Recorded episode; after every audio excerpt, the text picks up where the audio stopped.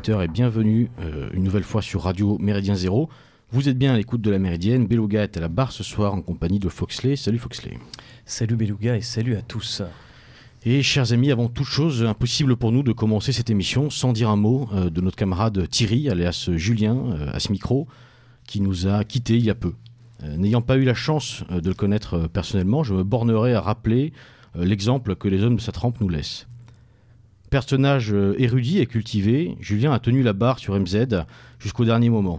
Le lieutenant Sturm nous confiait que quelques jours seulement avant son départ, Thierry voulait encore programmer un nouvel enregistrement de son émission Média, devenue incontournable, revue et corrigée. Ses analyses furent euh, toujours délivrées avec une pertinence et une honnêteté sans égale. Courage, humilité, persévérance et surtout joie de vivre et de combattre. L'incarnation d'un type d'homme et de militant bien particulier. Ceux qui ont lutté jusqu'au bout pour que leur honneur s'appelle fidélité. C'est un aîné que nous avons perdu. Que son parcours nous apprenne, que son exemple nous inspire et surtout, surtout, que sa mémoire nous oblige. Julien, présent. Présent. Difficile de, de faire une transition euh, après ça, mais on va quand même euh, s'y atteler, s'y attacher, puisque ce soir, euh, nous avons le plaisir de recevoir un, un aéropage euh, d'invités pour évoquer des thématiques euh, diverses et variées, malgré tout, dans, dans une sphère qu'on pourrait qualifier d'européenne. Alors je vais commencer sans plus attendre le tour de table, euh, en commençant par euh, Romain Petitjean. Bonjour Romain. Bonjour, bonjour à tous. Romain Petitjean, euh, que les auditeurs les plus fidèles normalement connaissent, ont déjà entendu à ce micro, mais rappelons-le, qui est euh, coordinateur, si je ne dis pas de bêtises, de l'Institut euh, eh bien, Iliade, que les auditeurs normalement quand même connaissent euh, assez bien et qui va nous parler, euh, après la présentation, eh bien, du futur colloque hein, qui, approche, qui approche à grands pas, du futur colloque de l'Iliade qui aura lieu, si je ne dis pas de bêtises, le 23 avril. Samedi 15 avril. Samedi 15 avril, j'étais presque euh, prochain. Nous recevons également, nous avons le plaisir de recevoir eh bien, un camarade transalpin, c'est assez rare pour être souligné. On est en plein dans la dimension, euh, pour le coup, européenne de cette radio, euh, puisque je veux parler de Pietro Ciapponi. Bonjour et bienvenue. Bonjour, buongiorno a tutti. Et euh, nous recevons également, nous avons le plaisir de recevoir Pierluigi Locchi, qui en plus de venir euh, nous parler euh, de la réédition des ouvrages de Giorgio Locchi, aura aujourd'hui et ce soir la gentillesse de bien vouloir eh bien, assurer la traduction pour Pietro Ciapponi. Bonjour. Bonjour, bonjour à tous. Je ferai mon possible et je demande l'indulgence du jury. Elle sera obtenue, j'en doute pas. Alors avant de commencer, on va peut-être euh, prendre le temps d'aborder effectivement ce, ce colloque euh, de l'Iliade que je vais euh, laisser euh, Romain eh bien, nous présenter. Le, le colloque Iliade, oui, effectivement, les, les auditeurs de MZ connaissent, mais euh, c'est toujours bien de le représenter. C'est un, un événement qu'on peut dire majeur pour euh, notre famille de pensée, euh, notre communauté de corps et d'esprit. On se retrouve euh, entre Européens debout, ceux qui ne mettent pas un genou à terre, ceux qui résistent, ceux qui ont aussi, on va dire, la civilisation européenne chevillée au corps, ce trésor qu'on souhaite protéger, quoi qu'il arrive, euh, face aux dérives, face aux ennemis. Donc il est fondamental de se retrouver, de se rassembler, de se toucher. Euh, c'est donc la communauté qui se réunit. Donc il y a- un certain nombre de stands. On agrandit d'ailleurs euh, la salle des stands cette année. Elle est, doublée. Euh, il reste encore quelques places. Donc c'est un, un appel qui est lancé aux auditeurs. Vous pouvez euh, contacter l'Iliade assez facilement. Avec un thème assez nouveau qui, à mes yeux, est, est fondamental. Peut-être le plus important avec le premier colloque qui était euh, consacré à l'univers esthétique des Européens, qui est un peu une marque de fabrique de l'Institut Iliade c'est consacré à l'anthropologie et on va dire notre déclin anthropologique. Euh, nous avons du mal à nous reproduire, le sperme des hommes est de mauvaise qualité, on constate des phénomènes d'autodomestication, euh, de perte des, de la capacité d'apprendre de, nos enfants euh, liés euh, aux écrans, à euh, voilà, une espèce d'affaissement généralisé. Or, c'est en se tenant debout qu'on peut envisager un destin pour notre terre, notre peuple. Donc, l'idée pour nous, c'est de faire le constat euh, de, ces, cet affaissement anthropologique euh, à tous les niveaux. Euh, c'est difficile d'établir des causes. La littérature scientifique, qu'elle soit française, allemande, anglo-saxonne, est relativement chargée, mais les conclusions scientifiques ne sont pas toujours arrêtées. On parle de perturbateurs endocriniens, on peut parler de, causes psychosomatiques, on- environnementales, biologiques. Euh, la communauté scientifique s'affaire à établir des causes. En tout cas, on peut euh, établir des constats de cet affaissement anthropologique. Il suffit d'aller dans la rue et de regarder les hommes, est-ce qu'ils ressemblent à des hommes, les femmes à des femmes. C'est un peu comme le grand remplacement. Renaud Camus dit j'ai pas besoin de statistiques, j'ai besoin d'ouvrir les yeux. Euh, cet affaissement, on s'en rend compte. Simplement, nous, nous faisons de la politique. Et donc, une fois qu'on a fait ce constat, eh bien, nous, essayons d'en tirer les conclusions. Et pour euh, nos peuples européens, quelles sont les solutions pour éviter d'être euh, embarqués dans cette galère, puisque je sais que vous aimez bien le vocabulaire marin ici. donc, évidemment, ça va passer par un certain refus du, confort. Hein. on essaye de nous faire un destin de de, consommateurs assis dans son euh, canapé. Tout le monde va bientôt recevoir son petit revenu euh, universel, euh, branché devant Hanouna et finalement domestiqué, contrôlé. si on veut rester des hommes libres, ben, ça va passer par un certain refus de ce confort obligatoire, un certain goût de l'effort, la capacité à transmettre euh, ce que nos anciens nous ont appris, ce qui relève des humanités finalement, de, ce qui fait notre singularité de Français et d'Européens. Euh, voilà, donc beaucoup de questionnements euh, et j'espère que vous serez euh, nombreux. Donc c'est le moment effectivement important de, l'année, mais l'activité de, l'Iliade, c'est aussi... Elle est effectivement plurielle, et, on a prévu euh, d'ailleurs de l'aborder, on va l'annoncer tout de suite aux, auditeurs. Une émission sera enregistrée en amont hein, du colloque. On reviendra plus en détail sur les différentes thématiques qui seront abordées. On reparlera évidemment de ce que Romain évoquait à l'instant, savoir ce déclin anthropologique, et surtout on s'intéressera potentiellement, on ne connaît pas les causes, on les connaîtra d'ailleurs sans doute probablement jamais, en tout cas pas notre vivant, mais on essaiera d'ébaucher un certain nombre de, solutions. Une petite question avant d'entamer vraiment le, vif de l'émission. On est en 2023, forcément, on va commémorer euh, les 10 ans euh, cette année euh, du départ de Dominique Vénère. On sait bien sûr l'héritage que, ce, que cet écrivain, que, ce grand combattant a laissé à l'Institut Iliade. Est-ce que du coup ce dixième colloque a une résonance peut-être particulière de, ce point de vue-là? Alors évidemment, c'est le geste, la personnalité, l'œuvre de Dominique Vénère qui a inspiré l'Institut Iliade. Ensuite, euh, l'Institut Iliade est devenu quelque chose d'autre qu'il n'avait peut-être pas imaginé. Euh, je peux même annoncer pour euh, les auditeurs de MZ, en exclusivité, puisque ça date de ce matin, qu'on a la confirmation que le 21 mai après-midi, nous pourrons tous nous retrouver pour une journée consacrée à Dominique Vénère. Le lieu sera communiqué tout prochainement au centre de Paris, avec une dizaine d'intervenants pour rendre hommage à Dominique Vénère, mais absolument pas dans un esprit euh, passéiste, euh, muséal. Il s'agit pas. Euh, Ça correspondait pas à l'homme. Hein. Exactement, exactement. Il s'agit plutôt éventuellement de faire un petit bilan d'étape pour voir ce souffle qu'il a essayé de nous donner, qu'est-ce qu'on en a fait, et surtout euh, de constater euh, que la jeunesse militante euh, continue à recevoir le message de Dominique Vénère, à s'impliquer, à s'engager, à combattre, à militer. On les retrouvera sur scène par un certain nombre de témoignages, de discussions.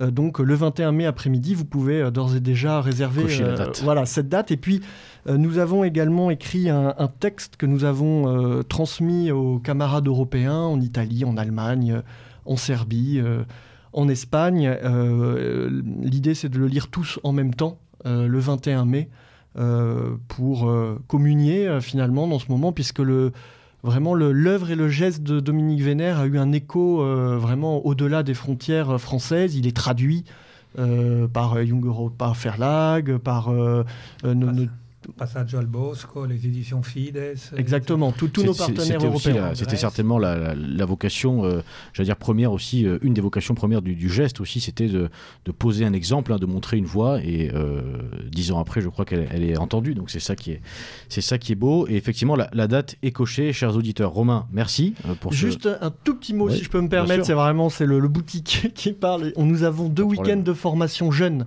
Euh, qui s'annonce 4 euh, et 5 mars, 3 et 4 juin. C'est 8 modules dédiés aux 18-23 ans. Je sais qu'ils sont beaucoup à nous, à nous écouter. C'est assez simple de s'inscrire. Euh, c'est absolument pas onéreux puisque c'est 35 euros le week-end. ce sont donc les formateurs Iliad, des universitaires, des spécialistes, chacun dans leur, dans leur domaine, avec 8 modules de combat, c'est des cartouches parce que euh, cette jeunesse de 18-23 ans, elle est euh, sur la ligne de front, à l'université, dans le boulot, dans la rue. Elle a besoin euh, de pouvoir résister pas à pas. Et sur absolument tous les sujets, son identité, le genre, la race, l'histoire, elle a besoin d'un certain nombre d'ingrédients euh, pour pouvoir euh, développer son discours, une pensée euh, libre et, forte. Et l'Iliade tente de contribuer à ça. Donc 4 et 5 mars, 3 et 4 juin, ça c'est les formations jeunes. Le 15 avril, c'est le colloque. 21 mai, hommage à Dominique Vénère. Et on peut s'inscrire à tout ça sur le site de l'Iliade, j'imagine. Institut-iliade.com. Parfait, on mettra le, lien dans la description de l'émission. Alors, euh, ce soir, comme on le disait, on se retrouve eh bien, pour évoquer, euh, dans un premier temps, chers auditeurs, le livre de euh, Pietro Caponi. Alors, je, en préambule, je ne sais pas si on dit Caponi, Chiaponi, plutôt Chiaponi, je pense. voilà, donc toutes mes excuses de l'avoir déjà écorché trois ou quatre fois. Le livre donc de Pietro Chiaponi, Les défis de l'Europe, édité en France par l'Institut Iliade et la Nouvelle Librairie, sous-titré, c'est important, Les racines d'une civilisation et les limites d'une bureaucratie. Dans un second temps, euh, on va profiter de la présence de Pierluigi Locchi pour évidemment aborder euh, l'édition, la, reparution même, hein, euh, toujours par l'IAD et la Nouvelle Librairie, de deux ouvrages consacrés à Giorgio Locchi. D'abord, Définition, sous-titré Les textes qui ont révolutionné la culture non conforme. Donc là, évidemment, c'est un, recueil d'articles, notamment écrit par le penseur italien, et un autre livre, Wagner, Nietzsche et le mythe surhumaniste, édité là encore par l'Institut Iliade et la Nouvelle Librairie. Ça, ça sera dans un second temps. Mais d'abord, donc, euh, comme, comme, vous le savez, chers auditeurs, un temps, Radio Méridien Zéro a été diffusé sur Radio Bandiera en Italie. Euh, la dimension européenne hein, de notre navire n'est donc plus à expliquer.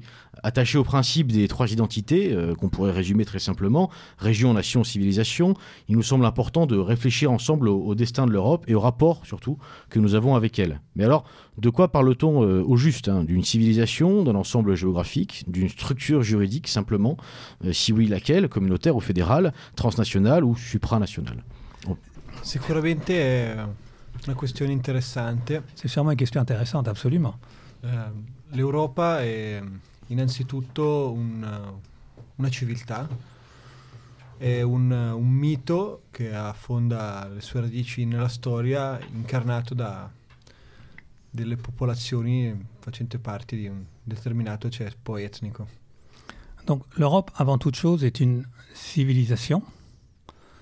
Euh, la civiltà et euh, elle, est, euh, avant, elle est aussi un mythe qui est euh, incarné et porté euh, par des populations qui appartiennent à, à, à une certaine un certain, à une certaine ethnie. Donc, donc, il y a effectivement une, une communauté, euh, disons-le, raciale, euh, une homogénéité raciale continentale. Sicuramente è un, un aspetto da considerare. Ovviamente non, non si parla di, di, una questione razziale sul modello anglosassone, ma non si può dimenticare l'élément ethnico. Oui, c'est absolument une, un, un, aspect de la question qu'il faut prendre en considération. On ne parle pas d'un aspect racial sur le modèle euh, anglo-saxon, mais on doit prendre en, en considération la question ethnique. Alors, euh, pour en revenir, euh, j'allais dire au, début, je vous propose d'aborder, de, euh, de, vous poser une question très simple sur la, la, jeunesse de ce projet, de ce livre. La thématique européenne, elle a déjà été traitée un certain nombre de fois, notamment par des auteurs que vous citez, en, entre autres. Hein. Alors, la question est simple, c'est pourquoi avoir voulu attirer l'attention sur ces quatre défis que vous avez un petit peu cernés dans le livre? Ritengo queste sfide che trattano il libro alcuni, de, degli elementi essenziali per permettere alla nostra civiltà non solo di sopravvivere ma anche di rilanciarsi. Il, estime que ces quatre défis sont quatre éléments essentiels euh, pour permettre à notre civilisation non seulement de survivre, mais de se relancer. Alors, euh, effectivement, c'est une très bonne réponse sur le pourquoi. Alors, euh, question euh, suivante, assez logique, pour qui J'ai eu l'impression, en, en, lisant ce livre, qu'il était peut-être euh, particulièrement destiné à ceux qu'on pourrait appeler les, les, les nationalistes nationaux, peut-être, et qui peut-être manquent ce coche européen. Vede bene, il punto è proprio quello. C'est très bien vu, le point est exactement celui-là. Bon, si je peux me permettre en tant que traducteur, euh, aussi bien en Italie euh, qu'en France et dans les autres pays, on a, on a affaire à beaucoup de, de nationalistes qui confondent un petit peu l'Union européenne et l'Europe et qui donc par anti-Union européanisme deviennent euh, assument des positions qu'ils disent anti-européennes sans, sans, trop savoir de quoi ils parlent. Euh, justement, pour parler de l'Union européenne, euh, vous l'abordez quand même principalement dans le livre, sous un point de vue critique. Vous dites que l'Union européenne, effectivement, est d'abord pensée de manière économique, avant d'être pensée euh, dans un terme civilisationnel. Ma question étant, comment penser une organisation potentiellement de ces pays nationaux, euh, du coup pas sur un modèle qui serait euh, l'Union européenne, mais un modèle civilisationnel où on aurait peut-être une politique commune et des pouvoirs régaliens communs, puisque c'est un peu le but maintenant de l'Union européenne finalement. Non è una domanda facile. Sicuramente bisogna innanzitutto ripartire da una riscoperta cu- culturale delle nostre radici. C'est pas une question facile. Alors, la première chose, c'est qu'il faut absolument partir par une redécouverte culturelle de nos racines. Al momento l- l'Europa è, come abbiamo detto, abbandonata pienamente a una dimensione economica e globalizzata. Actuellement, l'Europe est totalement abandonnée à une dimension économique et globalisante. hein.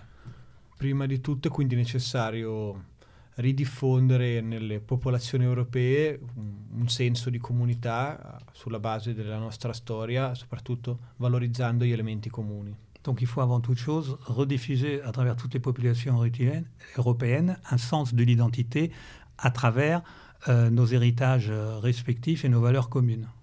E sulla base di questo provare a costruire un- una politica che metta al centro le esigenze che sono comuni e collettive del- delle nazioni europee.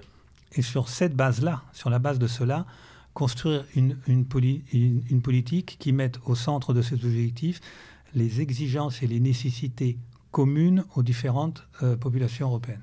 Oui, parce que finalement, euh, on a l'impression qu'aujourd'hui, on, a- on est plutôt dans une vision effectivement globalisante, c'est-à-dire qu'on a la volonté de créer une communauté globale, euh, presque d'ailleurs un droit global, il y a beaucoup de juristes qui parlent de ça en ce moment, Euh, et finalement le choix, c'est soit on va vers la voie globale, soit on va vers la voie, euh, j'allais dire bipolaire, c'est-à-dire qu'il faudrait prendre parti soit pour les Américains, soit pour les Russes. Et finalement, ce que vous proposez, c'est une sorte de troisième voie. Senza dubbio, specie in questa fase, eh, emersa una falsa dicotomia per cui saremmo coscre- costretti a decidere se schierarci con gli americani o con i russi. Oui, il est évident qu'aujourd'hui, dans la phase actuelle que nous, que nous traversons, est, est en train d'émerger une fausse dichotomie euh, visant à nous faire choisir entre les Américains et les Russes. Quando se analizziamo con eh, razionalità la situazione, ci accorgiamo che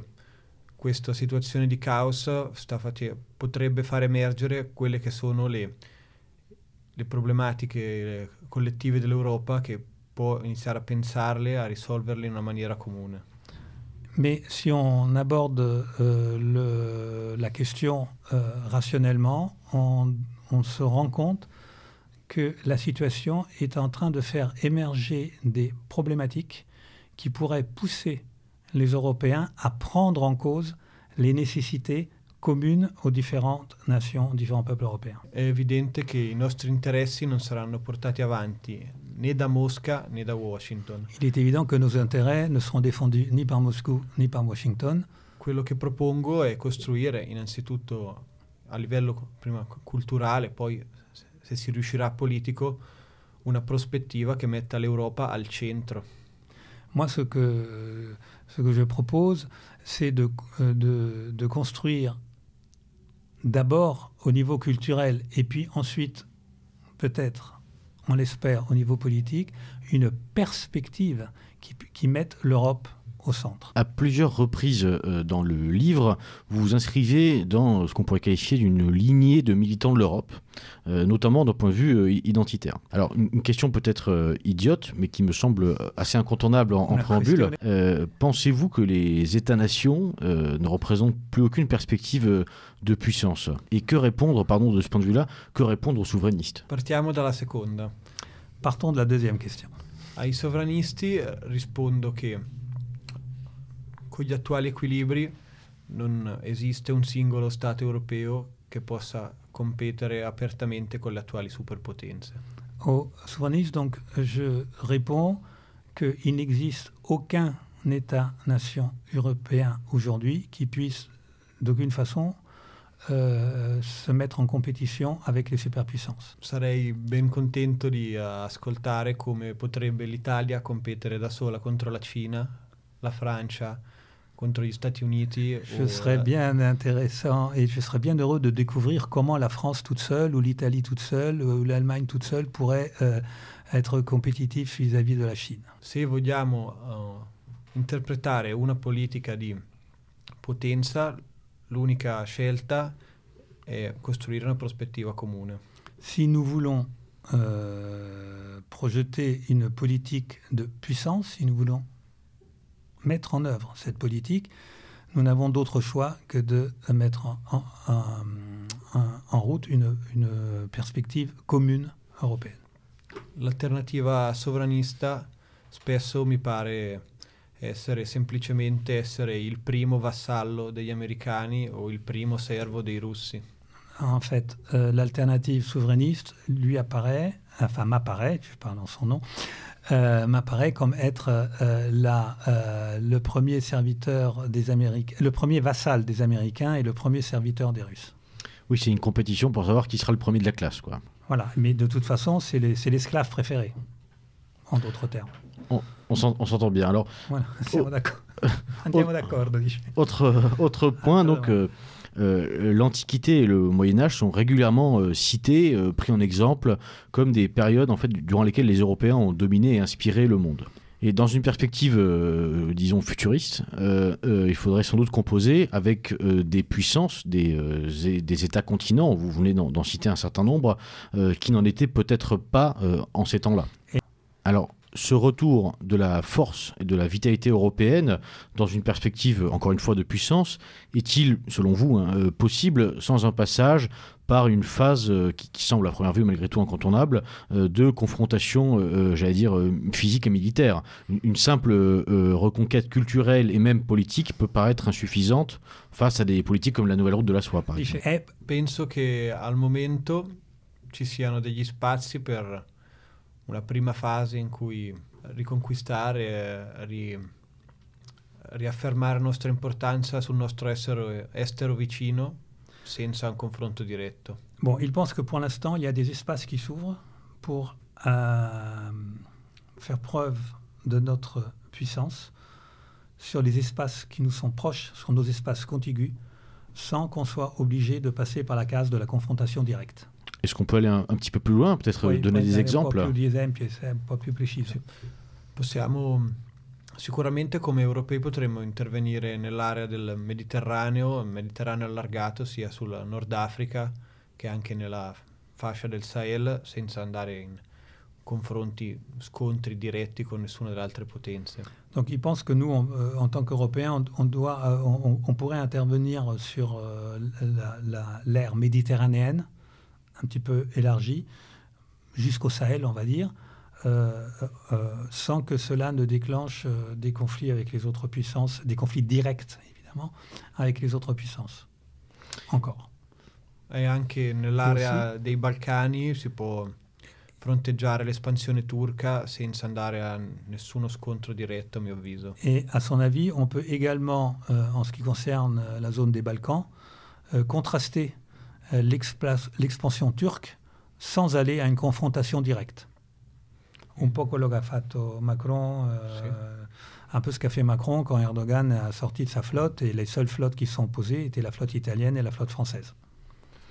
Alors là, on parle euh, évidemment de, de confrontation, euh, pour le coup, semi-directe, d'un point de vue euh, de l'influence économique, de l'influence culturelle là, également. Et c'est un théâtre qui s'est déjà un petit peu ouvert, j'allais dire, dans l'Afrique noire, pour le coup, avec, une, avec plutôt la Russie et la Chine, Però qui ont gentiment mis la France dehors. Et forcé de, de constater, en tout cas du point de vue français, que malheureusement, euh, le, le reliquat du carré français cher à De Gaulle a quand même euh, fondu comme neige au soleil, euh, c'est le Mm. cas de le dire en Afrique, Et- euh, récemment. Sicuramente non, non credo che questa sia una situazione facile o che in poco tempo si possa risollevare la situazione.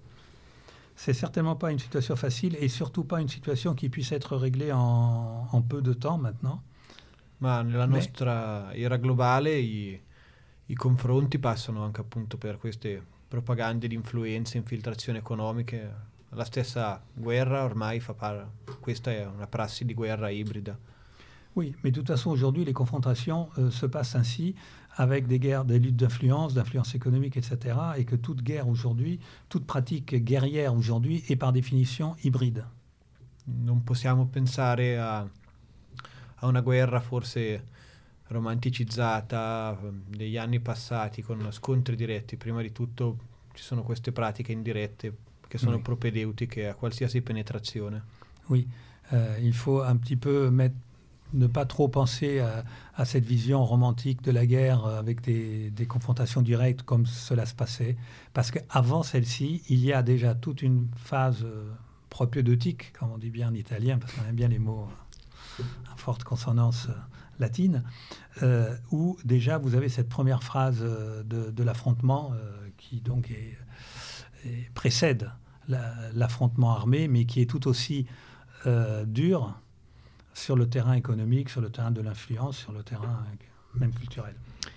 Mais alors, de ce point de vue-là, le, le, le conflit euh, armé euh, ayant lieu sur le sol ukrainien depuis maintenant presque un an euh, vient peut-être euh, contredire un petit peu ce point de vue qui, qui peut paraître légitime, mais euh, qui, malgré tout, ce, ce conflit a signé le, le retour de la guerre, j'allais dire un peu à l'ancienne. hein, euh, Ho capito sicuramente la, la critica, la dimensione militare vera e propria non, non può essere esclusa, bisogna tenere conto che esiste la possibilità di fare la guerra, ma erano anni che se- secondo prassi ibride si stava preparando la guerra in Ucraina. Oui, il dit oui, mais euh, il comprend euh, ta remarque euh, critique, mais euh, il dit la guerre de l'Ukraine n'est pas née, l'affrontement ukrainien n'est pas né de rien.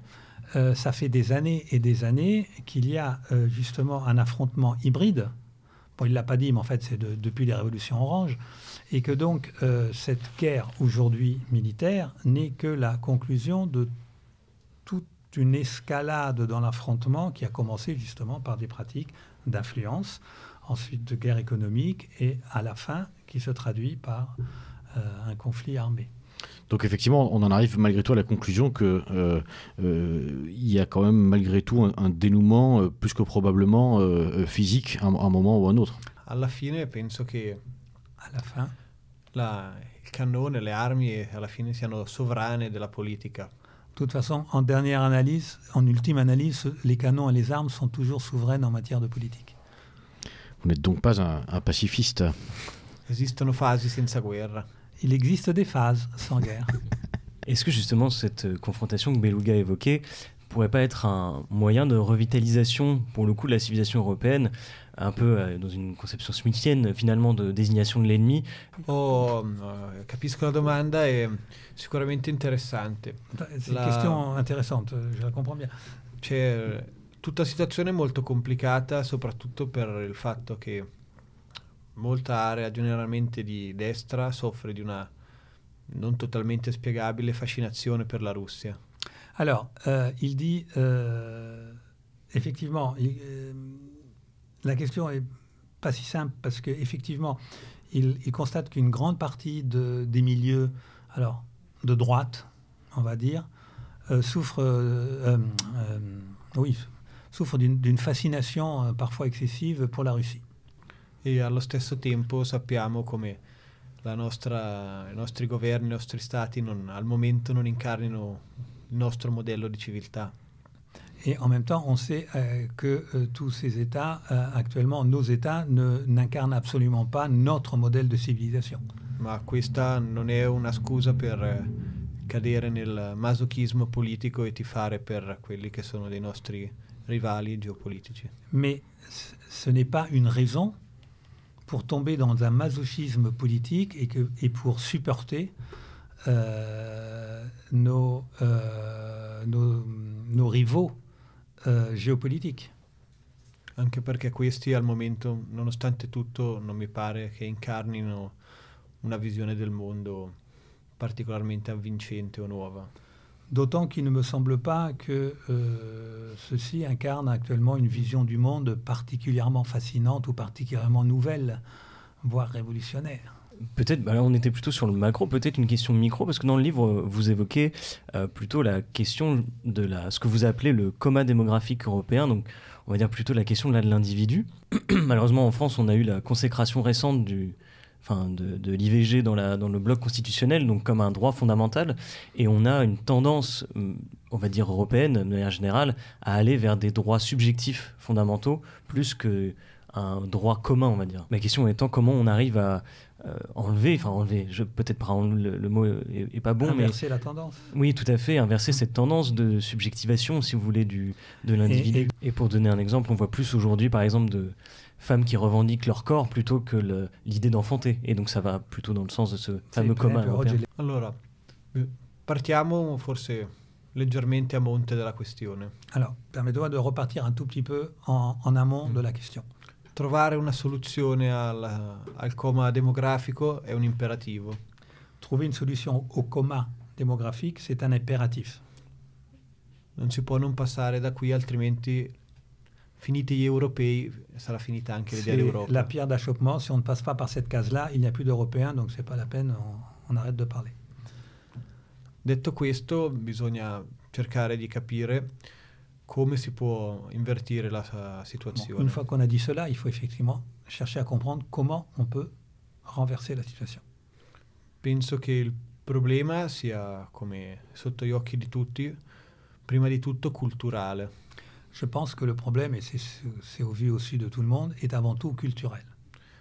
La, proprio a monte c'è una, una volontà di vivere in un presente eterno che non, non aiuta le persone a immaginarsi un futuro per i loro discendenti.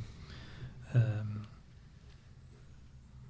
il, faut, il, faut, il faut voir que euh, ce qui est, on, on, on, vit dans une mentalité qui nous invite à vivre dans un éternel présent qui ne va pas nous inviter à, à nous projeter dans l'avenir et, et à, vouloir donner la vie à nos, à nos descendants.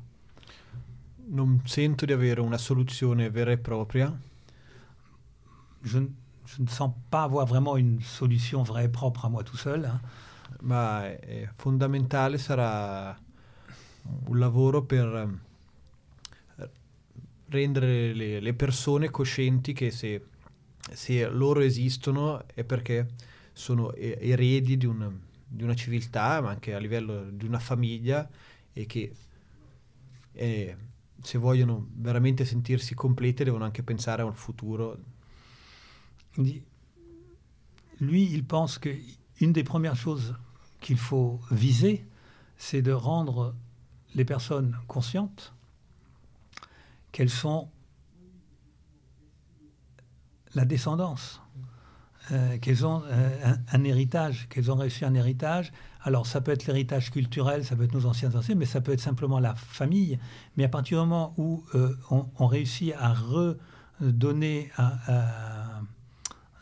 le lien avec un passé d'où nous provenons et d'où ces personnes proviennent, et quand, si on, réussit à retravailler ça, euh, elles se projetteront plus facilement dans l'avenir, elles se considéreront plus comme la, une, une, une, chaîne de, de, de, d'un patrimoine en devenir qui peut être la famille, qui peut être euh, ta patrie, ta civilisation, etc. Rendere tutti coscienti che sulle spalle di ognuno di noi ci sono i i sacrifici, le vite, le difficoltà di centinaia di nostri antenati. Rendre chacun conscient que sur les épaules de chacun d'entre nous, il y a euh, les luttes, les difficultés, les, le, le, le, travail de, de, de centaines d'aïeux. E se veramente vogliamo sacrificare tutta questa storia che ci precede per scioglierci, annegarci nell'edonismo. Et est-ce qu'on veut vraiment euh, sacrifier toute, euh, toute cette histoire, tout, tous ces mi milliers, millions de destins euh, qui nous ont précédés, qui ont fait que nous sommes là, et tout ça pourquoi? Pour, pour se faire un petit plaisir au quotidien de, de rien. Allo stesso tempo bisogna anche pensare alla dimensione materiale ed economica. Et en même temps, il faut aussi penser et prendre en considération la dimension matérielle et économique. Prima di tutto bisogna permettere le famiglie che vorrebbero avere dei figli e non hanno le disponibilità economiche di farlo, appunto di, di, devono venire, essere aiutate. Et la première chose, c'est permettre aux familles qui voudraient, je ne dis même plus qui veulent, qui voudraient avoir des enfants, de leur donner cette possibilité en leur euh, donnant les fameuses aides, on donne des aides à tout le monde, mais pour ceux qui veulent des enfants, il n'y en a pas. Donc, euh, donc ça, c'est le premier point. Importante anche sottolineare come questi aiuti dovrebbero essere non dispersi e guidati eh, ricordando che lo Stato che ci aiuta è stato costruito dai nostri antenati per noi et per i nostri discendenti, non per le popolazioni di tutto il mondo. Oui, et donc il faudrait aussi ne pas oublier que ces aides ne devraient pas être euh, dispersées et qu'il faudrait garder à l'esprit que cet État a été constitué par l'effort de nos aïeux, de nos ancêtres, et que cet effort, ils l'ont fait pour leurs descendants et pas, et pas pour la planète entière. Oui, c'est finalement revenir à une vision sociale, mais dans le, le sens premier du terme, c'est-à-dire de refaire communauté, plutôt que effectivement donner des aides sociales à, Voilà. à- à une population hétérogène. Sì, bisogna riscoprirci tutti come membri di una comunità Il faut que nous nous reconsidérions, que nous nous redécouvrions pour certains, una, comme membres d'une communauté historique di una collettività storica che ha, ha un storica. passato, ha un presente e deve avere un futuro. qui a un passé, qui a un présent et qui doit avoir un avenir. Alors, justement, si on s'intéresse à, la transition vers cet avenir euh, commun euh, qu'on aimerait bâtir, qu'on espère, qu'on appelle de nos voeux, euh, quelqu'un s'y est essayé, alors à, sa manière un petit peu fantasque, puisque dans la, dans la nouvelle qui suit son essai, l'archéofuturisme, Guillaume Fay s'amuse un petit peu à, nous, à nous décrire cette transition.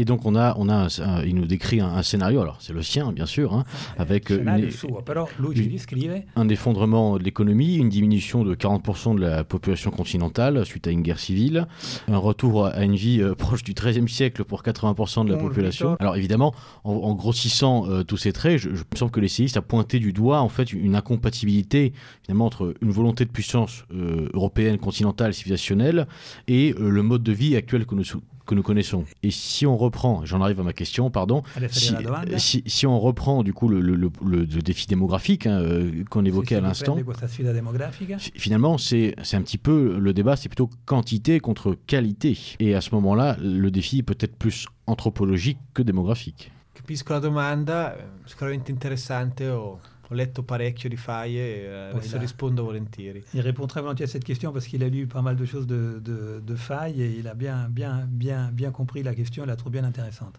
Faye nella sua costruzione de- del mondo ipotetico che fa, Faye dans, la construction de, dans sa construction hypothétique hein, De cette monde, euh, euh, fédération euro-sibérienne, voilà, ouais. voilà. prima di tutto prevede una convergenza di Avant catastrofi toute chose, il a prévu une, il prévoit une convergence des catastrophes che al momento non vedo all'orizzonte.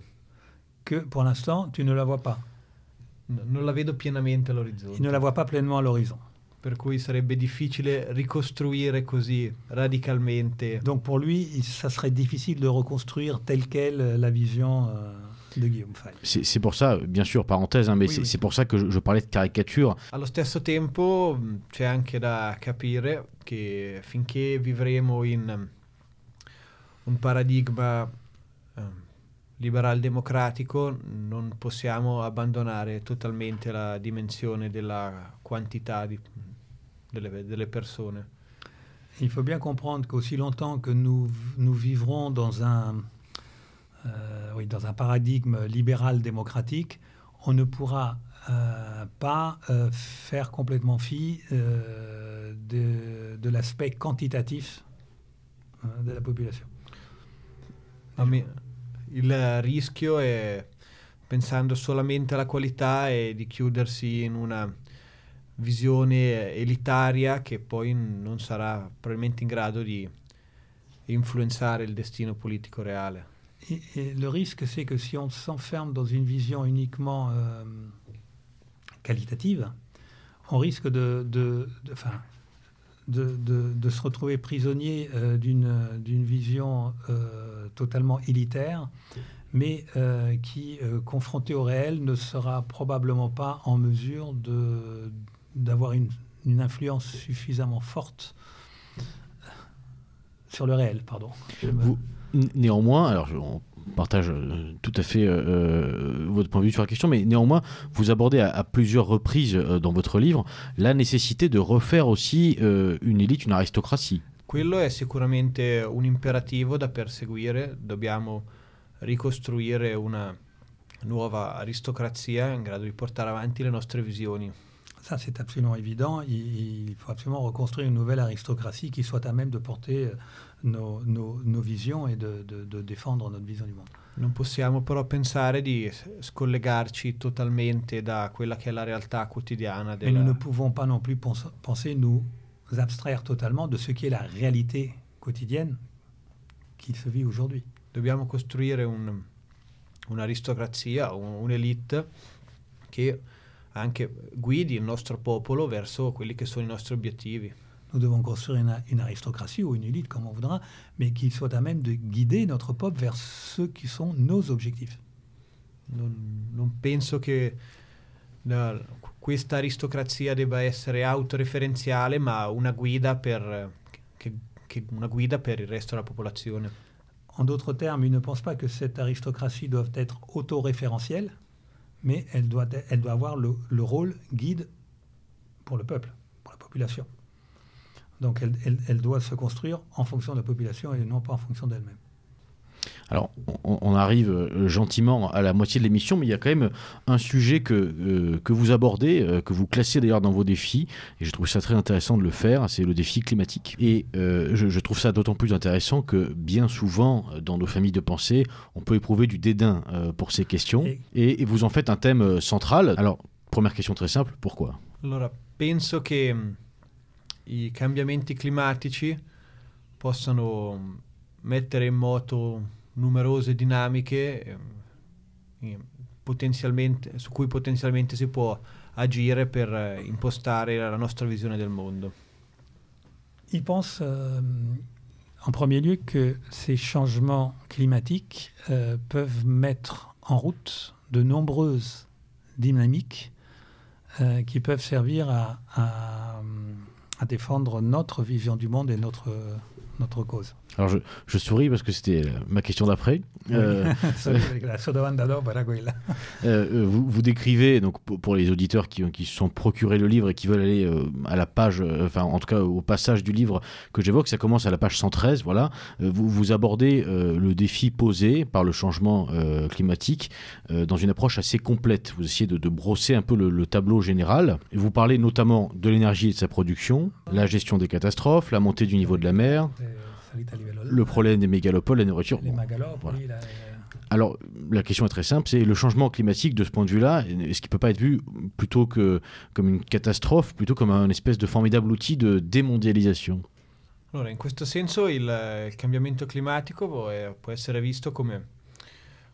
Allora, va innanzitutto osservato criticamente e senza cadere in visioni idéologiques ou millénaristes de la fin du monde Bon, la première chose, c'est quand on parle ce changement climatique, il faut l'observer acritiquement, sans tomber euh, dans les obsessions millénaristes ou de, de, fin du monde, etc. Il climat cambierà, ci saranno dei cambiamenti. Le climat va changer. Il y aura des changements. Noi possiamo sfruttarli per ripensare le nostre politiche per, in una direzione che noi vogliamo. Et nous pouvons euh, les exploiter pour penser euh, nos politiques dans des directions que nous choisirons. Sicuramente esiste un'opportunità di allontanarci dalla dipendenza dai combustibili fossili che noi come europei non abbiamo, se non in piccole quantità. Il y a il y a objectivement une, réelle possibilité de nous éloigner des combustibles fossiles que nous ne possédons pas, nous, Européens. Donc c'est tout à fait notre intérêt de construire une économie dissociée des, carburants fossili. Possiamo pensare a reinventare la nostra economia e riportarla, ricentralizzarla sul nostro territorio, andando a rompere quello che è l'attuale catena globale. Nous pouvons aussi penser à reconstruire notre économie en la recentralisant sur notre territoire, en rompant justement cette chaîne euh, globale euh, telle qu'elle est aujourd'hui. Et allo stesso tempo utilizzare queste problematiche per investire nella ricerca sia in ambito del, del nucléaire che Et en même temps utiliser ces, ces problématiques climatiques pour investir euh, massivement dans la recherche, aussi bien dans le domaine nucléaire.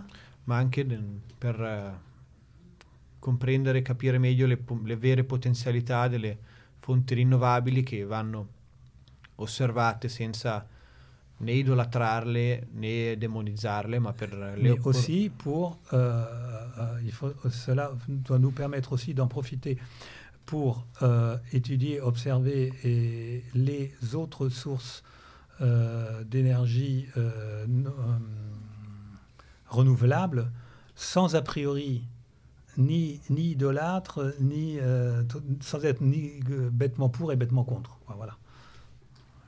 Pour une fois, le vocabulaire châtié m'échappe.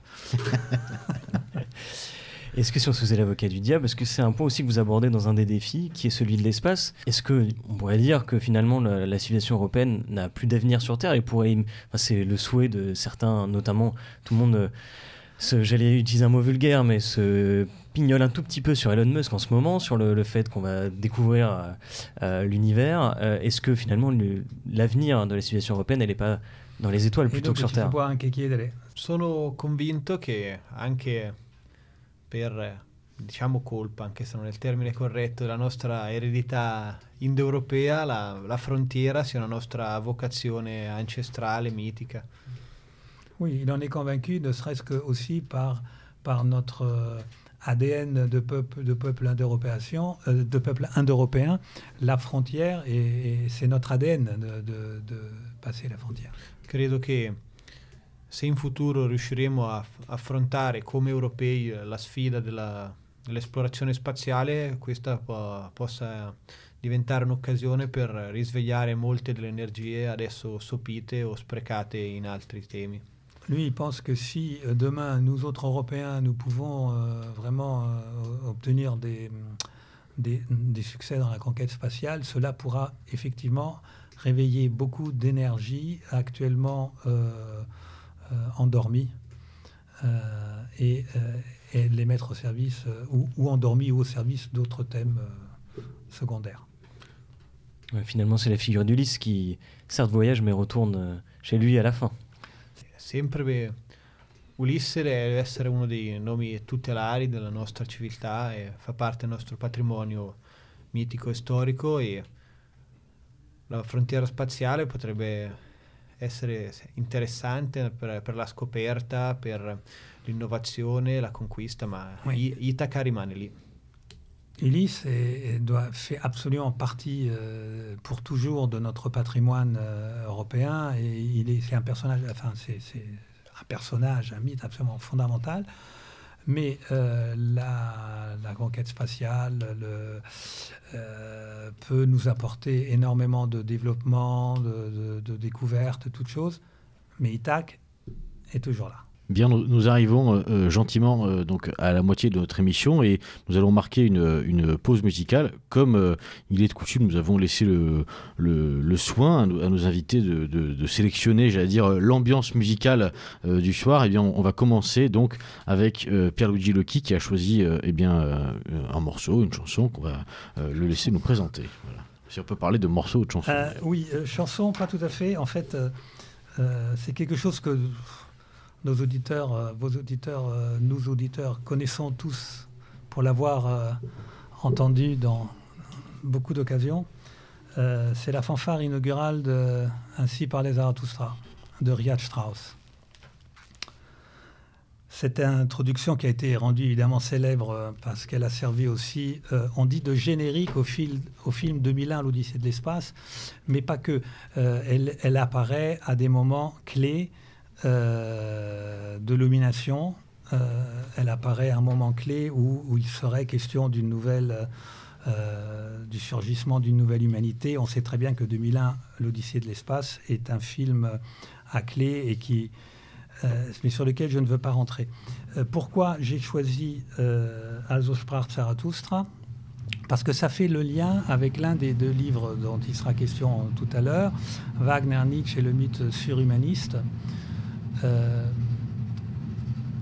dans lequel il est euh, euh, exposé comment la musique européenne, qui est une musique unique en son genre, car c'est la seule de toutes les musiques de tous les temps qui est devenue langage et qui a exprimé donc un inconscient européen qui est revenu à la lumière à la moitié du 19e siècle, comment cette musique donc euh, incarne euh, notre vision du monde et, ce dont nous, allons parler tout à l'heure. Et donc cette fanfare, euh, alors je suis sûr qu'il y a quand même un certain nombre d'auditeurs musiciens et, qui me comprendront, elle est en Do majeur. Elle commence avec une basse de Do qui nous donne la tonique, c'est la note fondamentale, la tonique. Do. Donc un Do très grave. Et puis vous avez, au bout de quelques mesures, vous allez avoir un Do à l'octave. Donc on est toujours, ça sera les cuivres. Ensuite, un Sol. Donc vous avez une quinte. Du Do, vous passez au Sol. Vous remontez au Do suivant, une carte. Et puis vous avez Mi, Mi bémol. Qu'est-ce qu'on a? On a euh, pour ceux qui aiment Pythagore, l'unisson, c'est la longueur de référence de la corde qui vibre, donc c'est l'unité. L'octave, le deuxième Do, c'est la longueur de la corde est divisée par deux. Le sol, vous montez d'une quinte, la corde est divisée par trois. Vous rajoutez une carte, c'est-à-dire que vous avez divisé votre corde par 4. Et effectivement, 1 plus 2 plus 3 plus 4 égale 10. Et là, on a retrouvé Pythagore et on a retrouvé la perfection de l'univers. Sauf que ça, c'était avant. Mais euh, au-delà de ça, les pythagoriciens, les Grecs, n'ont jamais trouvé euh, de Do majeur. Ils ont, ils ont sept modes, mais ils, n'ont pas compris que leurs sept modes se rapportaient tous au Do majeur. Et ça, c'est l'invention fondamentale euh, du tempérament, qui est quelque chose qui a permis à des instruments à vent, à des instruments à cordes, à des instruments à percussion de jouer ensemble et de créer la symphonie et de créer et donc c'est le clavier bien tempéré de Bach qui euh, euh, marque la naissance de ce langage musical qui se développera euh, sur un rythme extraordinaire de, crescendo de Bach jusqu'à Wagner qui passera par une sorte d'inconsciente prise de conscience qui fait que euh, au fur et à mesure que vous avancez dans le temps de Bach jusqu'à Wagner, la part subjective du musicien sera de plus en plus forte. On va plier les formes musicales de plus en plus.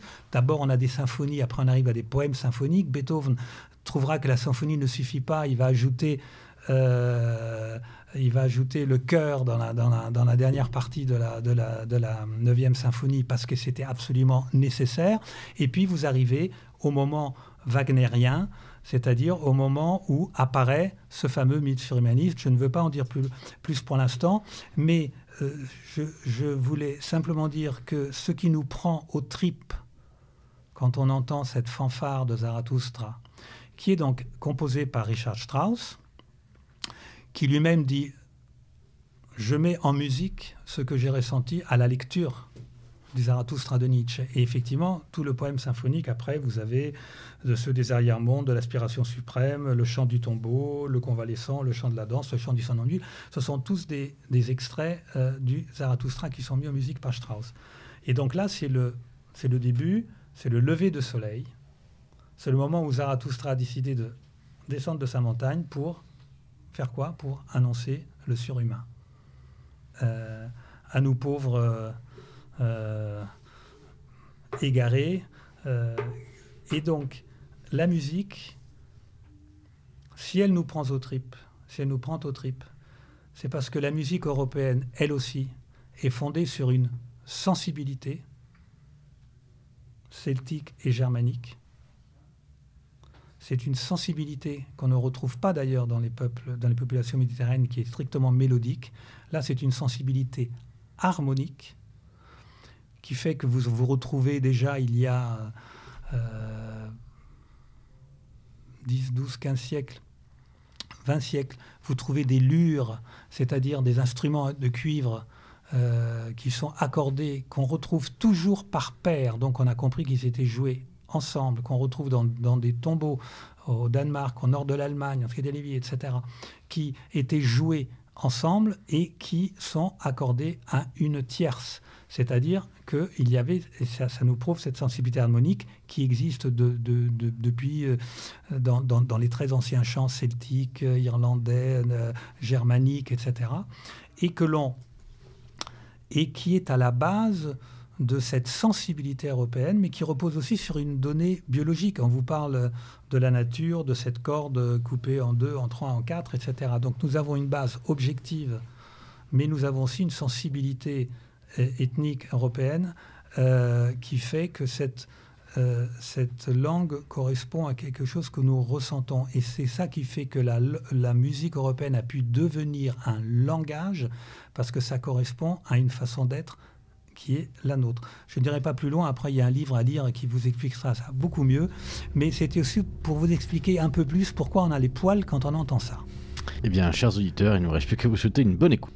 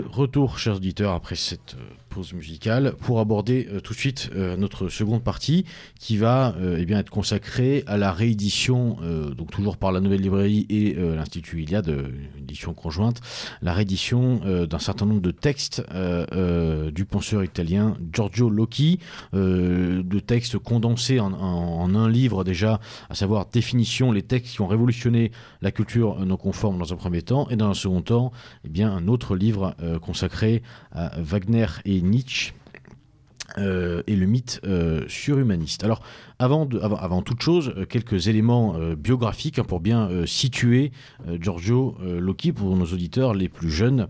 donc Giorgio Locchi, philosophe, journaliste et disons essayiste italien, né à Rome en 1923 et décédé à Poissy en France en, en 1992.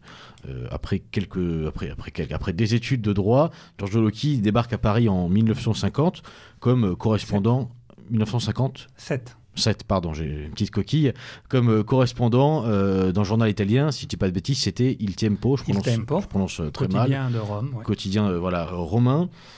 Alors, Giorgio Locchi est considéré, peut-être que vous allez me, me, reprendre si je dis une bêtise, mais comme euh, l'un des grands penseurs, et même j'allais dire euh, un des fondateurs de la, de la nouvelle droite, euh, plus largement du Grèce, et notamment connu, en tout cas en France, pour ses collaborations, entre autres, à, aux revues voilà, Nouvelle École, Éléments, bien connu donc de, de, cette, de cette mouvance de pensée qu'est la nouvelle droite.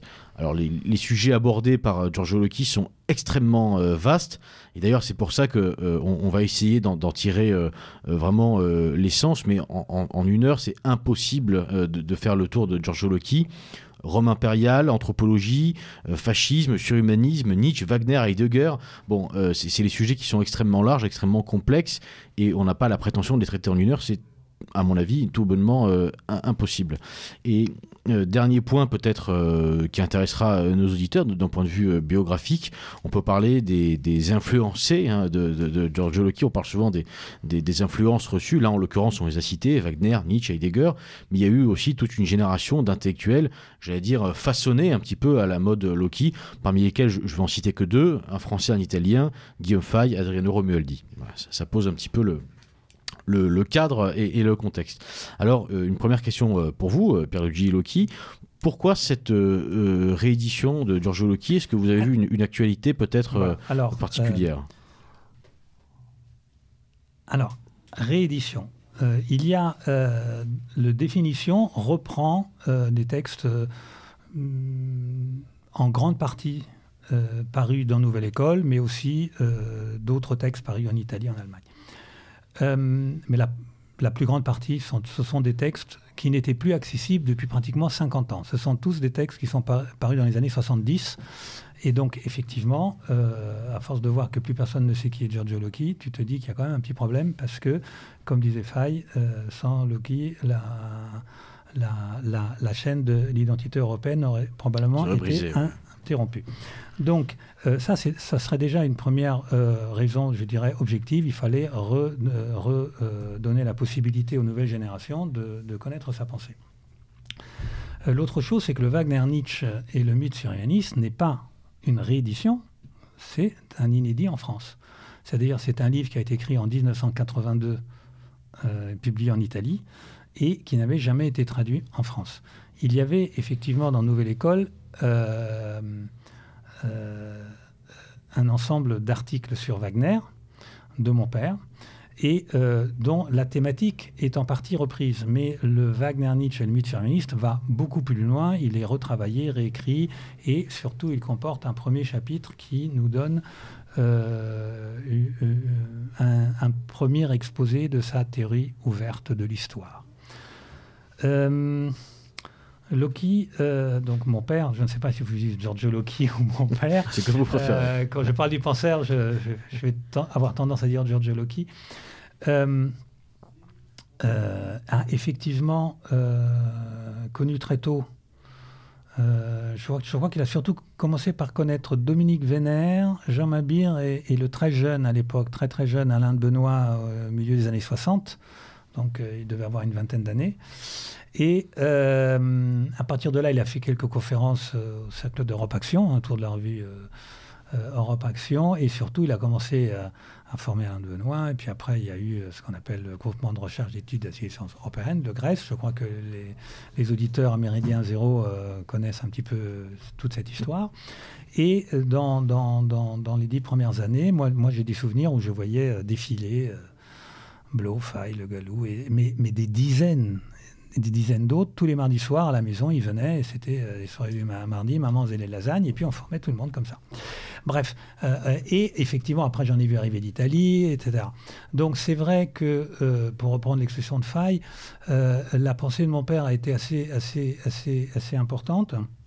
Je pense même que quelque part son rôle a été même euh, euh, euh, dans la mesure où il nous a permis hum, de reformuler de façon contemporaine euh, une, vision du monde qui avait été ressentie au 19e siècle, euh, à l'époque, ou, même après, par des Danone sur des Gentili en Italie, par Amoras en France, etc., etc., etc.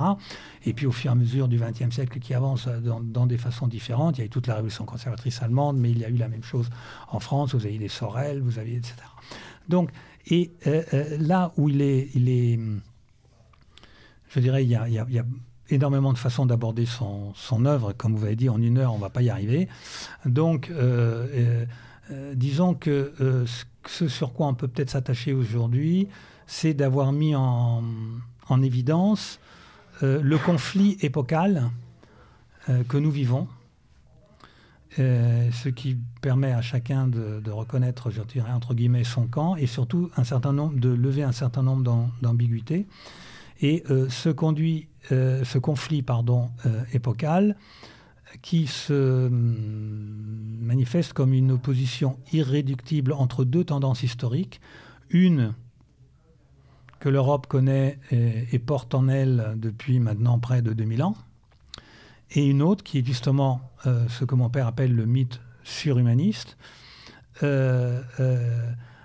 qui est donc une nouvelle tendance, un nouveau sentiment du monde, une nouvelle vision du monde que portent les Européens, ou du moins une partie d'entre eux, depuis le milieu du 19e siècle, depuis, à savoir exactement quand, bah, depuis le moment où ce nouveau mythe a été représenté sur scène dans les drames wagnériens et où il a été exprimé euh, politique, euh, pardon, philosophiquement et poétiquement euh, par Friedrich Nietzsche. Et ensuite, il a tout de suite euh, comme une traînée de poudre et, et en Europe et chacun l'a fait sien à sa façon. Mais euh, ce qui est intéressant à noter, euh, c'est qu'il y a un dénominateur commun qui nous permet de comprendre en quoi ce mythe surhumaniste représente, enfin inspire une tendance historique qui s'oppose à une tendance bimillénaire euh, qui a euh, gouverné l'Europe pendant près de deux millénaires et qui aujourd'hui est ressenti comme étant arrivé à sa fin.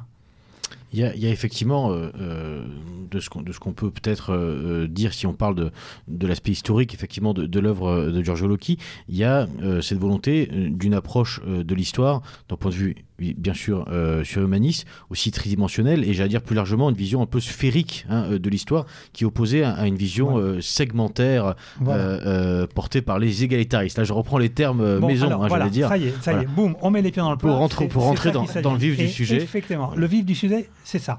C'est-à-dire que euh, on s'aperçoit que euh,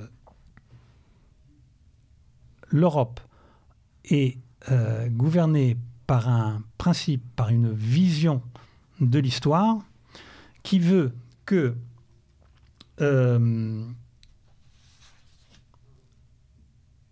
l'histoire est un accident regrettable euh, d'abord, l'histoire sera vue, et c'est ce, ce que mon père appellera la première formulation mythique de cette tendance historique. Et elle se retrouve dans le christianisme, où l'histoire est perçue comme une chute qui fait entrer l'homme dans l'histoire. Hein. c'est un péché, c'est le péché originel.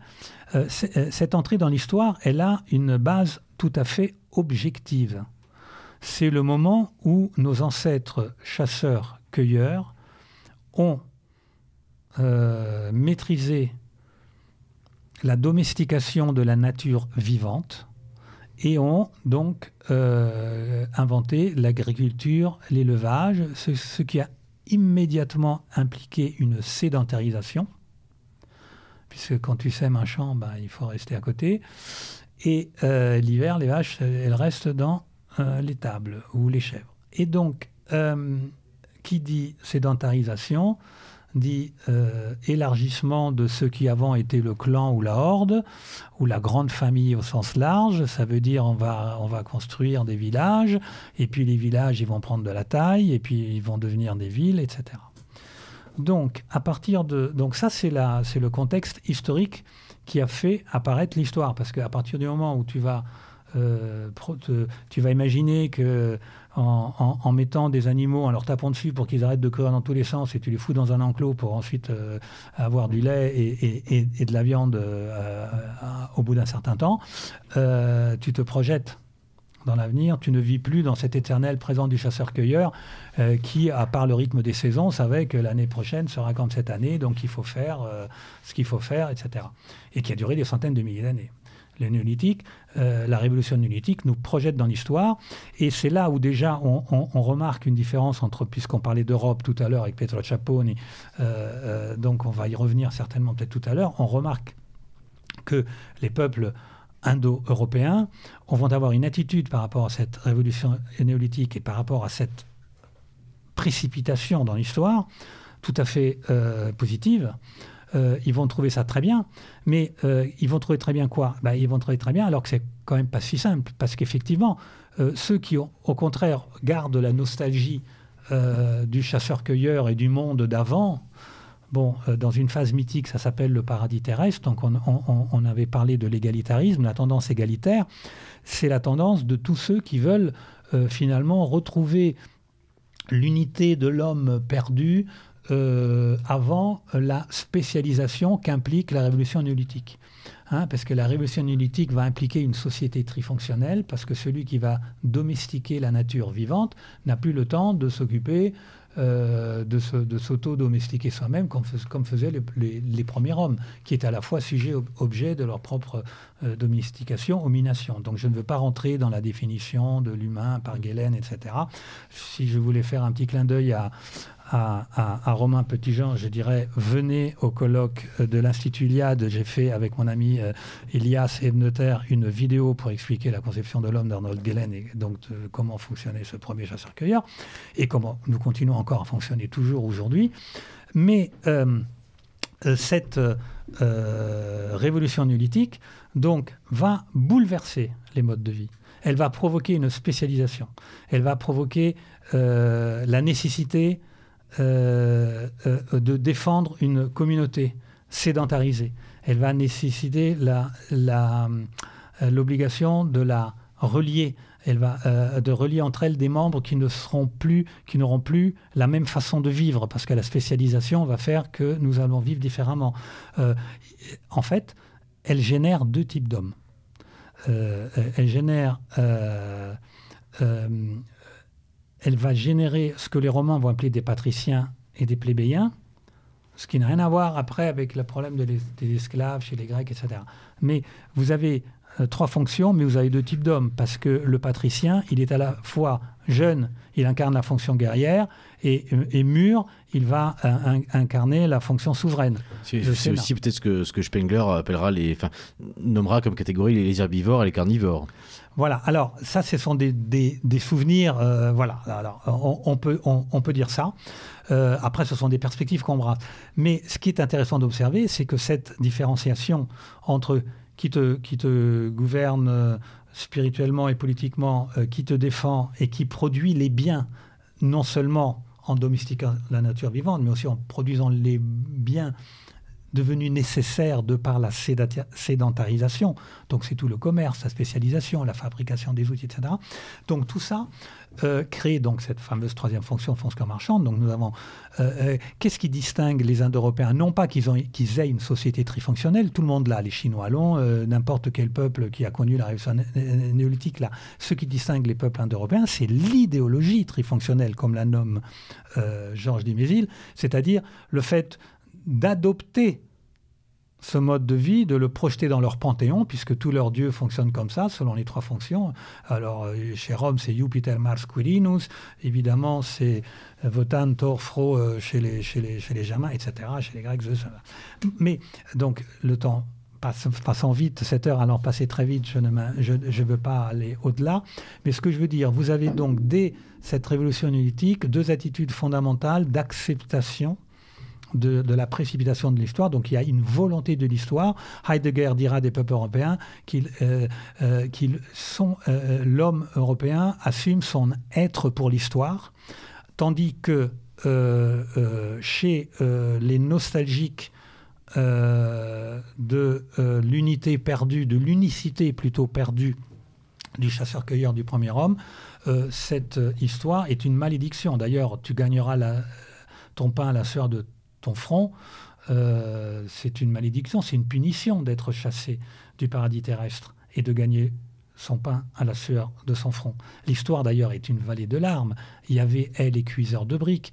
Il, il, euh, privilégie le gentil Abel nomade contre euh, le méchant Cain sédentaire, etc., etc., etc. Et il prône le, l'enracinement est mal quand vous allez, euh, quand il va détruire Sodome et Gomorre, Lot et sa famille euh, ont le droit de partir, mais il faut surtout pas qu'ils se retournent, parce que se retourner, c'est manifester la nostalgie de l'enracinement, de ta ville. C'est un pincement au cœur, évidemment. Qui se retourne, il se retrouve statut de sel, parce qu'il faut être nomade. Donc on voit, on voit l'idéologie. Mais, euh, enfin l'idéologie, on voit les, les, deux visions du monde qui sont tout à fait légitimes l'une comme l'autre. C'est pas la question. Mais par contre, euh, ce qui est intéressant, c'est que l'Europe, euh, jusqu'alors euh, païenne, quand elle va être, j'allais dire, conquise progressivement, ça va prendre des siècles, ça va, ça va durer du, siècles, du, du, 3e à l'an 800, 900, voire pour certaines régions 1000. mais c'est vrai que Charlemagne aura donné un bon coup d'accélérateur.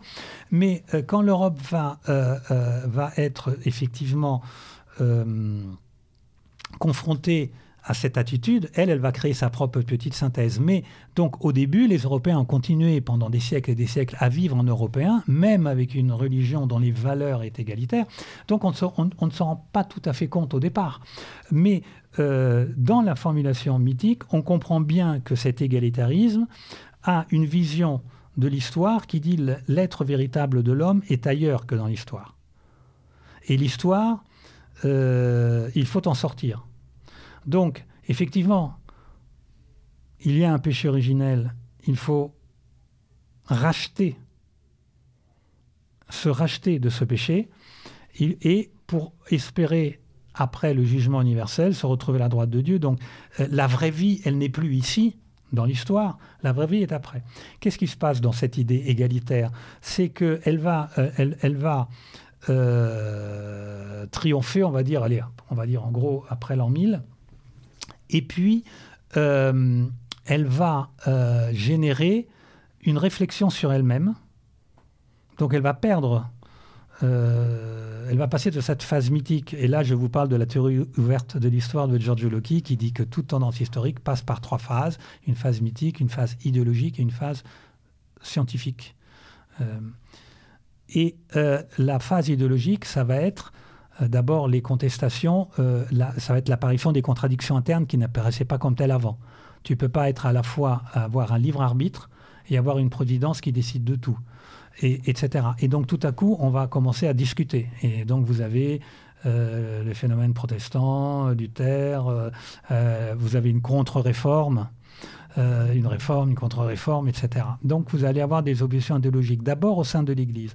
Et ensuite, ce schéma égalitaire euh, va vouloir s'appliquer euh, sur Terre. Pourquoi attendre Il faut réaliser dès maintenant cette égalité, cette il faut réaliser dès maintenant la fin des injustices provoquées par l'histoire. Et donc on arrive au siècle des Lumières et euh, à, ce qui donnera la Révolution française, l'idéologie des droits de l'homme, donc, euh, puisque nous ne sommes pas égaux, puisque cette fameuse spécialisation euh, est une injustice, c'est subi comme une injustice. D'ailleurs, le rousseauisme, toute, la, toute la théorie des Lumières, c'est dire il y a eu l'homme à, l'état de nature est bon, tiens, on retrouve le paradis terrestre, cette utopie de la bonté de l'homme à l'état de nature, tu parles Charles, mais en fait, il y a rupture d'un contrat social, d'un équilibre naturel, et puis boum, il faut réparer ça. Donc il faut construire.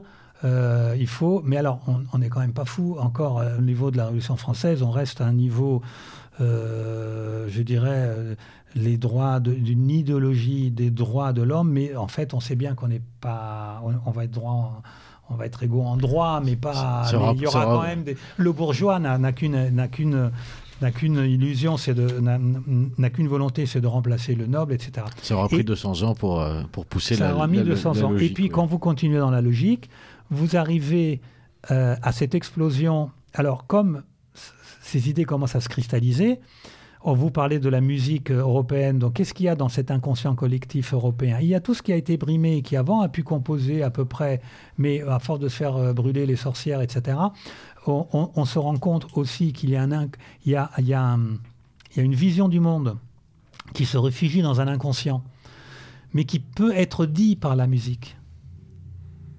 Hein, mon père, à un moment, écrit que dans la toccata effique de Ré mineur, euh, le, brave Jean-Sébastien Bach euh, euh, composait pour son bon Dieu.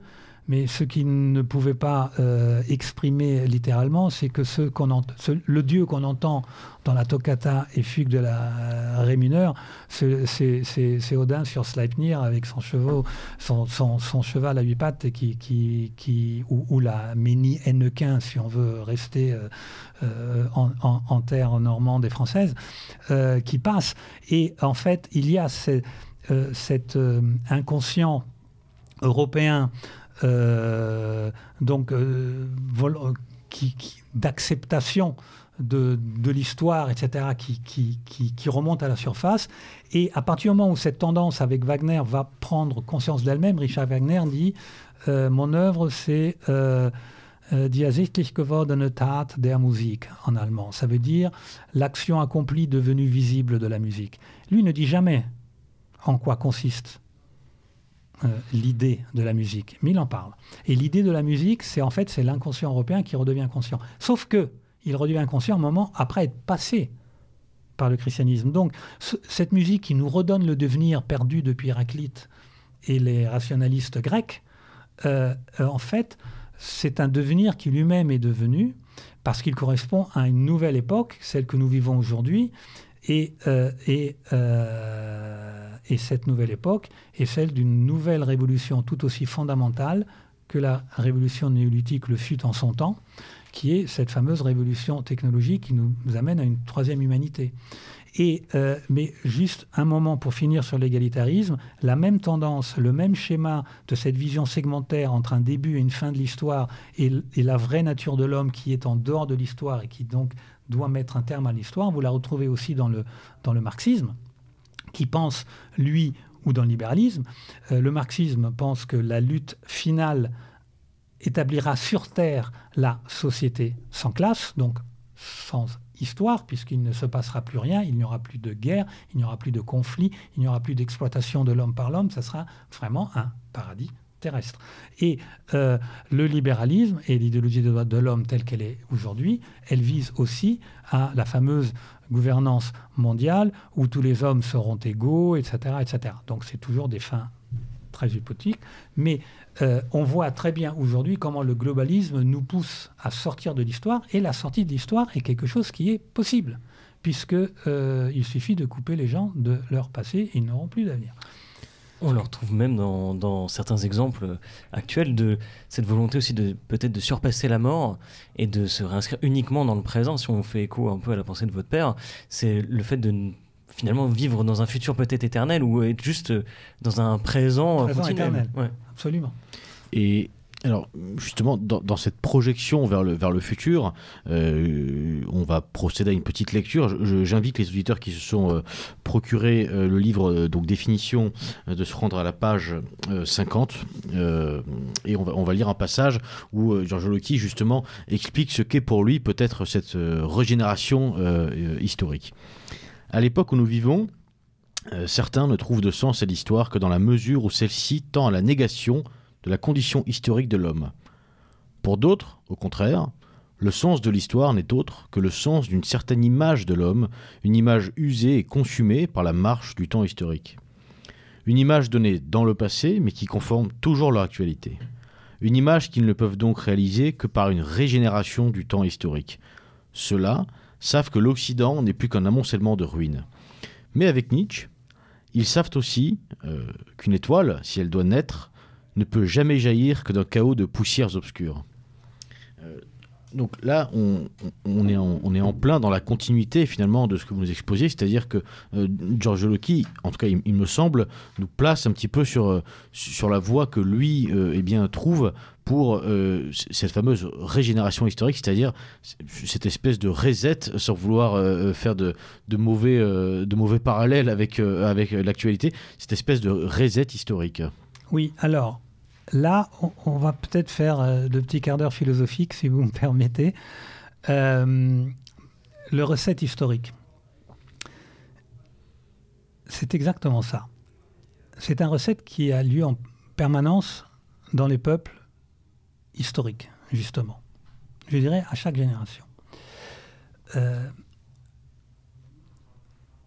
on a compris donc que l'égalitarisme était cette tendance qui voulait mettre un terme à l'histoire, sortir l'histoire, et on en a parlé même avec Pietro Ciapponi tout à l'heure, sur cette volonté de, fin de l'histoire.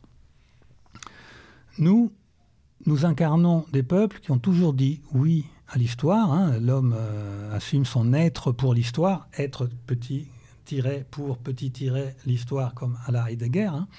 Et euh, sauf qu'aujourd'hui, euh, nous avons connu une nouvelle révolution, on va dire, qui s'accompagne d'un nouveau euh, d'un niveau de conscience euh, supérieur. Je m'explique. Je vous ai parlé de la, de la révolution néolithique tout à l'heure. Or, aujourd'hui, nous, nous, vivons une révolution en tout point comparable, qui est la révolution, appelons-la technologique. Celle-ci implique encore plus de spécialisation entre les humains, encore une plus grande perte de savoir individuel. Il va être de plus en plus difficile d'être un pic de la Mirandole aujourd'hui et d'être aussi pointu en biotechnologie que en finance décentralisée, euh, que euh, tout le monde ne, pourra pas en même temps euh, couper des petits bouts de chromosomes et, se construire sa propre petite blockchain pour voilà. Donc on, va arriver à des spécialisations de plus en plus fortes, donc à une nécessité d'un point de vue européen de, euh, d'unité et de communauté de destin encore de plus en plus forte. Euh, cette spécialisation se traduit aussi, je vous ai parlé tout à l'heure de deux types d'hommes, là je n'entrerai absolument pas dans les détails, mais euh, il est évident qu'il y a plus que deux types d'hommes aujourd'hui qui sont en train d'émerger et qu'on voit dans la, société contemporaine. Prenez ça comme un, comme un acquis, je ne vais pas m'étendre dessus. Et donc, euh, euh, ce qui est certain, c'est qu'on parlait de nouvelle aristocratie tout à l'heure, il y a effectivement à prendre en compte qu'il n'y a qu'une partie de la population qui va non pas être consciente euh, de cette euh, projection dans l'histoire, comme c'était le cas dans le, néolithique. On pourrait dire que le premier homme euh, a eu un comportement qui était de l'ordre de l'instinct, la science du premier homme, c'est la magie qui lui permet de, de, s'alimenter, etc., par imitation de la nature. Il se donne les griffes, il se donne la, les poils qu'il n'a pas, il va, il va, il va, il va, hum, il va tanner l'animal, il va se faire un manteau, etc. Euh, le deuxième homme, lui, accède à la conscience. Il se rend compte qu'il est projeté dans cette histoire, il va l'accepter ou il va le rejeter idéalement, bien entendu, on y est, on y est. Aujourd'hui, vous avez aussi accès, d'un point de vue surhumaniste, à l'autoconscience. C'est-à-dire, vous êtes conscient d'être conscient, puisque moi, je suis en train de vous faire un discours sur la conscience, euh, l'instinct, le machin. Donc, ça veut dire qu'on est à un niveau supérieur. Ce niveau coïncide justement au moment où apparaît cette nouvelle tendance historique qui vise à la régénération de l'histoire et non pas à sa répétition. Et c'est là où il faut être très, euh, très précis. Il ne s'agit pas de revenir euh, à une conception européenne. C'est parce qu'on est européen qu'on veut revenir à, l'européen d'avant. Euh, euh, on veut le prolonger, on veut qu'il reste en nous, comme le premier Rome était resté dans le deuxième, hein, le chasseur-cueilleur dans, celui qui a vécu à la dans les, dans les populations européennes. Eh bien, aujourd'hui, les deux premiers doivent rester dans le troisième qui est en train de naître, Hein, euh, euh, dans, ce nouveau monde avec des nouvelles règles, avec des nouveaux paradigmes, euh, et qu'on est en train de, de, découvrir par effet de retour, et pour l'instant on s'en prend plein la gueule parce qu'on n'est pas aux manettes. N'oublions pas que nous ne sommes pas aux manettes. Et donc effectivement c'est compliqué, mais si on revient à un point de vue, donc je vous parlais de quart d'heure philosophie, cette autoconscience s'accompagne aussi d'une nouvelle vision de l'histoire. L'histoire n'est plus ce moment, enfin, n'est plus cette ligne unidimensionnelle, unidirectionnelle, continue, hein, le temps. hein, le, le- le- le temps qui passe. euh, euh, c'est la sphère contre la flèche, quoi. c'est la sphère contre la flèche, parce que la flèche, euh, non seulement la sphère contre la flèche, mais la sphère aussi contre le cercle. La différence entre un segment, c'est qu'il y a un A et un B, la flèche, elle va de point A à un point B, et le cercle, c'est juste que le point A et B coïncident, mais après on recommence. Conception cyclique. Donc la conception cyclique marquait l'acceptation du peuple indo-européen de l'histoire, mais aujourd'hui, elle est tout aussi dépassée que la conception segmentaire, si vous voulez, toujours d'un point de vue surhumaniste. Euh, euh, donc, euh, la vision sphérique de l'histoire, c'est quoi? C'est de dire, dans une vision simplement linéaire, un fait historique, une fois qu'il est advenu, il est advenu, tu ne veux pas le changer. Rome est tombé euh, en 473 après Jésus-Christ, euh, euh, Romulus Augustule en l'a zigouillé, et puis c'est Odoacre qui arrive, et puis voilà. Toi, tu pourras jamais le changer, donc un fait historique est advenu, point barre. Voilà. Dans la vision surhumaniste, il ne s'agit là, comme dirait Heidegger, que d'une temporalité inauthentique. Heidegger distingue la temporalité authentique de la temporalité inauthentique. Alors Heidegger, déjà pour le lire, il faut, il faut, euh, hein, c'est comme pour monter euh, une montagne. euh, Il faut s'entraîner un petit dans peu avant. l'Himalaya, Ouais, ouais. il faut connaître un peu l'alpinisme, il faut savoir où on plante les, etc. Donc, euh, la vision de, alors l'avantage de mon père, c'est qu'il vient encore après. Heidegger, ça correspond à la première tentative de- d'explicitation philosophique du mythe surhumaniste, qui vient après l'illustration poético-philosophique de Nietzsche et la représentation sur scène euh, dans l'œuvre d'art total de Richard Wagner. Euh, euh, avec mon père, vous allez avoir une, réflexion historique sur le mythe surhumani- surhumaniste. Donc, c'est euh, c'est plus accessible, je dirais.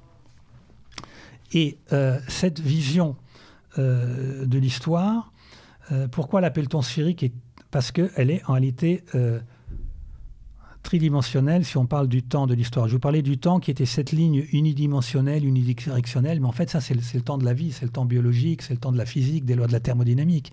Mais aujourd'hui nous savons bien qu'il y a d'autres réalités. Nous avons découvert que ce- cet espace-temps à trois dimensions euh, spatiales et une temporelle ne correspond que au monde du vivant et de la, ce qu'on appelle entre-temps macrophysique ou physique newtonienne, puisqu'on a découvert une microphysique avec d'autres espaces-temps, avec, euh, euh, avec un temps à, plusieurs dimensions, avec un espace pluridimensionnel. On a, on a, on a, on a des, des- éléments qui sont des corpus qui sont tantôt matériels, tantôt immatériels, une onde qui devient corpuscule, un corpuscule qui redevient onde, c'est des choses absolument inimaginables au niveau dans l'espace-temps tridimensionnel et temps unidimensionnel du vivant et de la macrophysique. Donc on a bien compris aujourd'hui qu'il y a quatre niveaux de réalité, les trois que je viens de citer, le vivant, le macrophysique, le microphysique, mais aussi le spécifiquement humain. C'est pour ça qu'on a des sciences sociales, par exemple. Et ça veut dire quoi un- un- un- Ça veut dire qu'à chaque fois, vous avez des lois qui s'appliquent à tel niveau de réalité, mais pas aux trois autres. Donc nous distinguons quatre niveaux de réalité. Or, euh, l'histoire dans tout ça.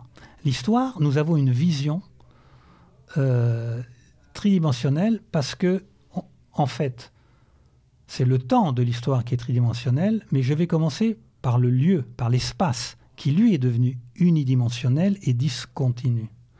Parce que le temps, euh, pardon, parce que l'espace de l'histoire, c'est la conscience individuelle. Chacun de nous est le lieu de l'histoire.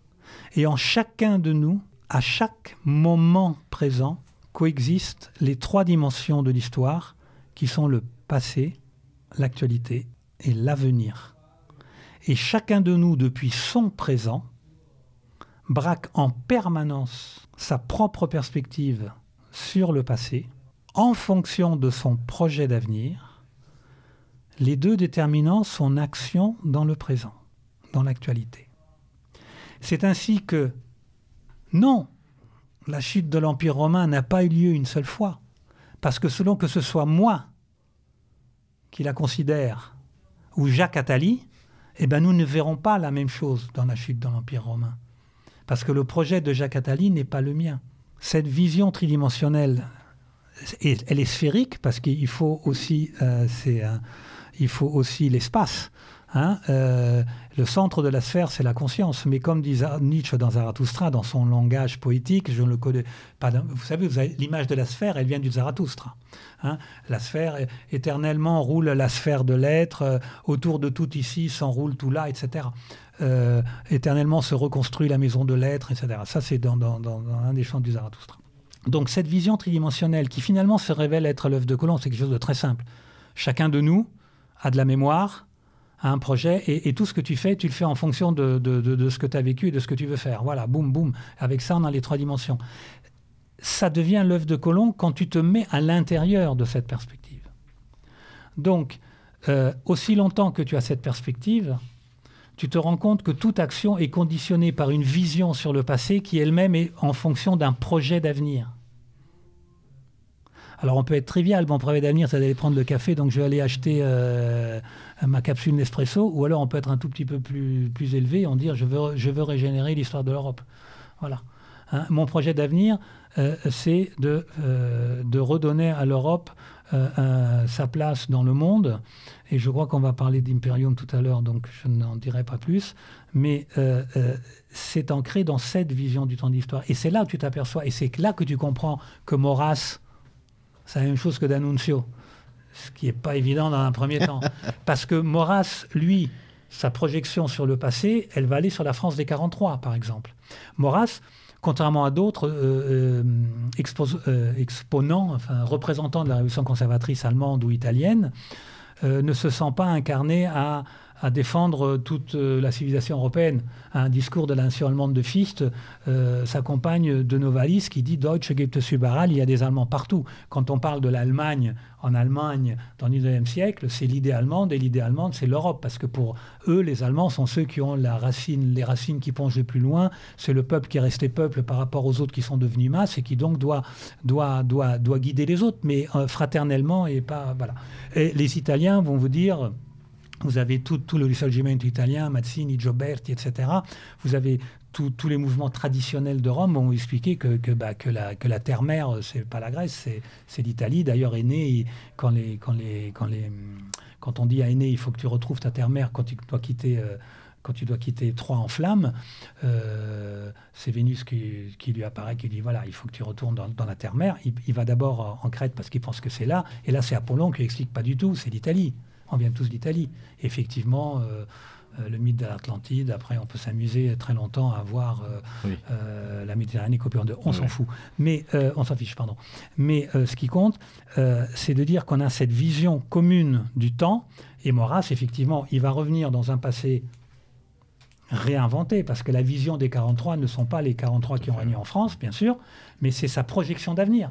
Et la même chose vaut euh, pour euh, la Terza Roma euh, de Benito Mussolini, par exemple, qui était un projet de l'époque, de la première moitié du siècle, qui n'a pas eu lieu et qui n'aura plus lieu, et demain ça sera autre chose. Et puis voilà, parce que ce qui est, parce que à chaque fois les perspectives changent. Aujourd'hui, nous sommes arrivés à un stade de conscience de cette troisième mutation de l'homme qui, qui est passé de l'autodomestication à l'autodomestication accompagnée de la domestication de la, nature vivante, aujourd'hui nous avons ajouté à la panoplie la domestication de la matière énergie, avec toutes les conséquences que cela implique. Mais en bon Indo-Européen, en bon Européen, nous devons construire quelque chose qui n'a encore jamais existé, qui est l'Europe de l'avenir, qui est l'Europe de ce troisième homme, qui est une Europe surhumaniste. Et Nietzsche nous explique bien qu'on ne peut pas rester ce qu'on était l'homme est désormais un pont tendu entre la bête et le surhomme et qu'on n'a pas le choix, soit de se reprojeter dans un avenir, dans une régénération de l'histoire et non pas seulement une répétition, aussi positive soit-elle de l'histoire, ou euh, dégénérer, euh, sortir de l'histoire, ça veut dire quoi pour un être humain Sortir de l'histoire, ça veut dire redevenir l'équivalent euh, de l'animal, de l'être vivant animal, qui lui est entièrement géré par son code génétique qui lui dit dans quel milieu il doit évoluer, quelles sont les réponses à donner, quand est-ce que je mange, quand est-ce que je mange pas, quand est-ce que j'attaque, quand est-ce que je fuis, etc. Eh bien, euh, la société euh, voulue euh, par la tendance égalitaire est exactement ça. Vous allez avoir une petite superclasse, hein, n'est-ce pas, qui va, qui va tenir les rênes. Et puis le reste, c'est le fameux matériau humain indifférencié euh, tel que l'a défini euh, Renaud Camus. panem et circenses, hein, du pain et des jeux, un peu de porno dès l'âge de 10 ans pour bien vous, vous, mater, un, club de foot pour avoir un peu de transcendance quand même, il faut quand même, il faut quand même pouvoir s'identifier à quelque chose de supérieur à vous, un club de foot ça fera l'affaire, pour continuer donc euh, plus en avant sur cette euh, vision de l'Europe, sur cette euh, vision du monde aussi, je vous propose encore une fois la lecture, le recours à la lecture, et, eh bien cette fois-ci de l'épilogue hein, de définition. Mm. Donc pour les lecteurs, les auditeurs qui se sont procurés le livre, on est à la page 291. Si nous voulons parler de l'Europe, planifier l'Europe, nous devons penser à l'Europe comme à quelque chose qui n'a jamais été, quelque chose dont le sens et l'identité restent à inventer. L'Europe n'a pas été et ne peut pas être une patrie, une terre des pères. Elle ne peut être planifiée, projetée selon les mots de Nietzsche, que comme une terre des fils. Sortir de la logique de l'opposition des blocs suppose de renoncer à la logique même de la culture européenne millénaire, ou, plus précisément, de la culture occidentale. Car l'Europe n'existe et n'est possible que lorsqu'elle cesse d'être l'Occident du monde. Tant que les Européens ne renonceront pas à cette logique, tout projet politique aura pour effet de les clouer au destin historique issu de Yalta. Alors là, effectivement, on a, euh, l'exposition, la définition d'une euh, vision euh, du monde et même, j'allais dire, d'une vision du, futur européen qui, qui vraiment qui est très proche. Et on, voit bien les fruits qu'elle a donnés, puisqu'on en parlait encore en première partie avec Pietro Ciapponi. c'est peut-être un, moyen, là, en abordant cette thématique européenne, de, de, mesurer toute, la, toute la dimension, j'allais dire, fondamentale du, travail de Giorgio Lucchi. Oui, parce que effectivement, ce qu'on a dit, c'est qu'il a ensemencé euh, non seulement tout ce qui est la nouvelle droite euh, en France, mais il y a aussi euh, en Argentine, vous avez Alberto Huela, etc. Vous avez en, bon, en Italie, j'en passe, en Allemagne, enfin bon bref, en, Espagne, il a, il a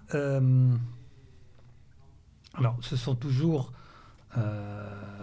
des minorités pensantes et agissantes qui sont concernées. Hein. Ce n'est pas un penseur qui a influencé dans la masse. Mais nous savons depuis Lénine que ce sont les minorités qui font l'histoire. Et aujourd'hui, euh, on, voit jusqu'où il a ensemencé.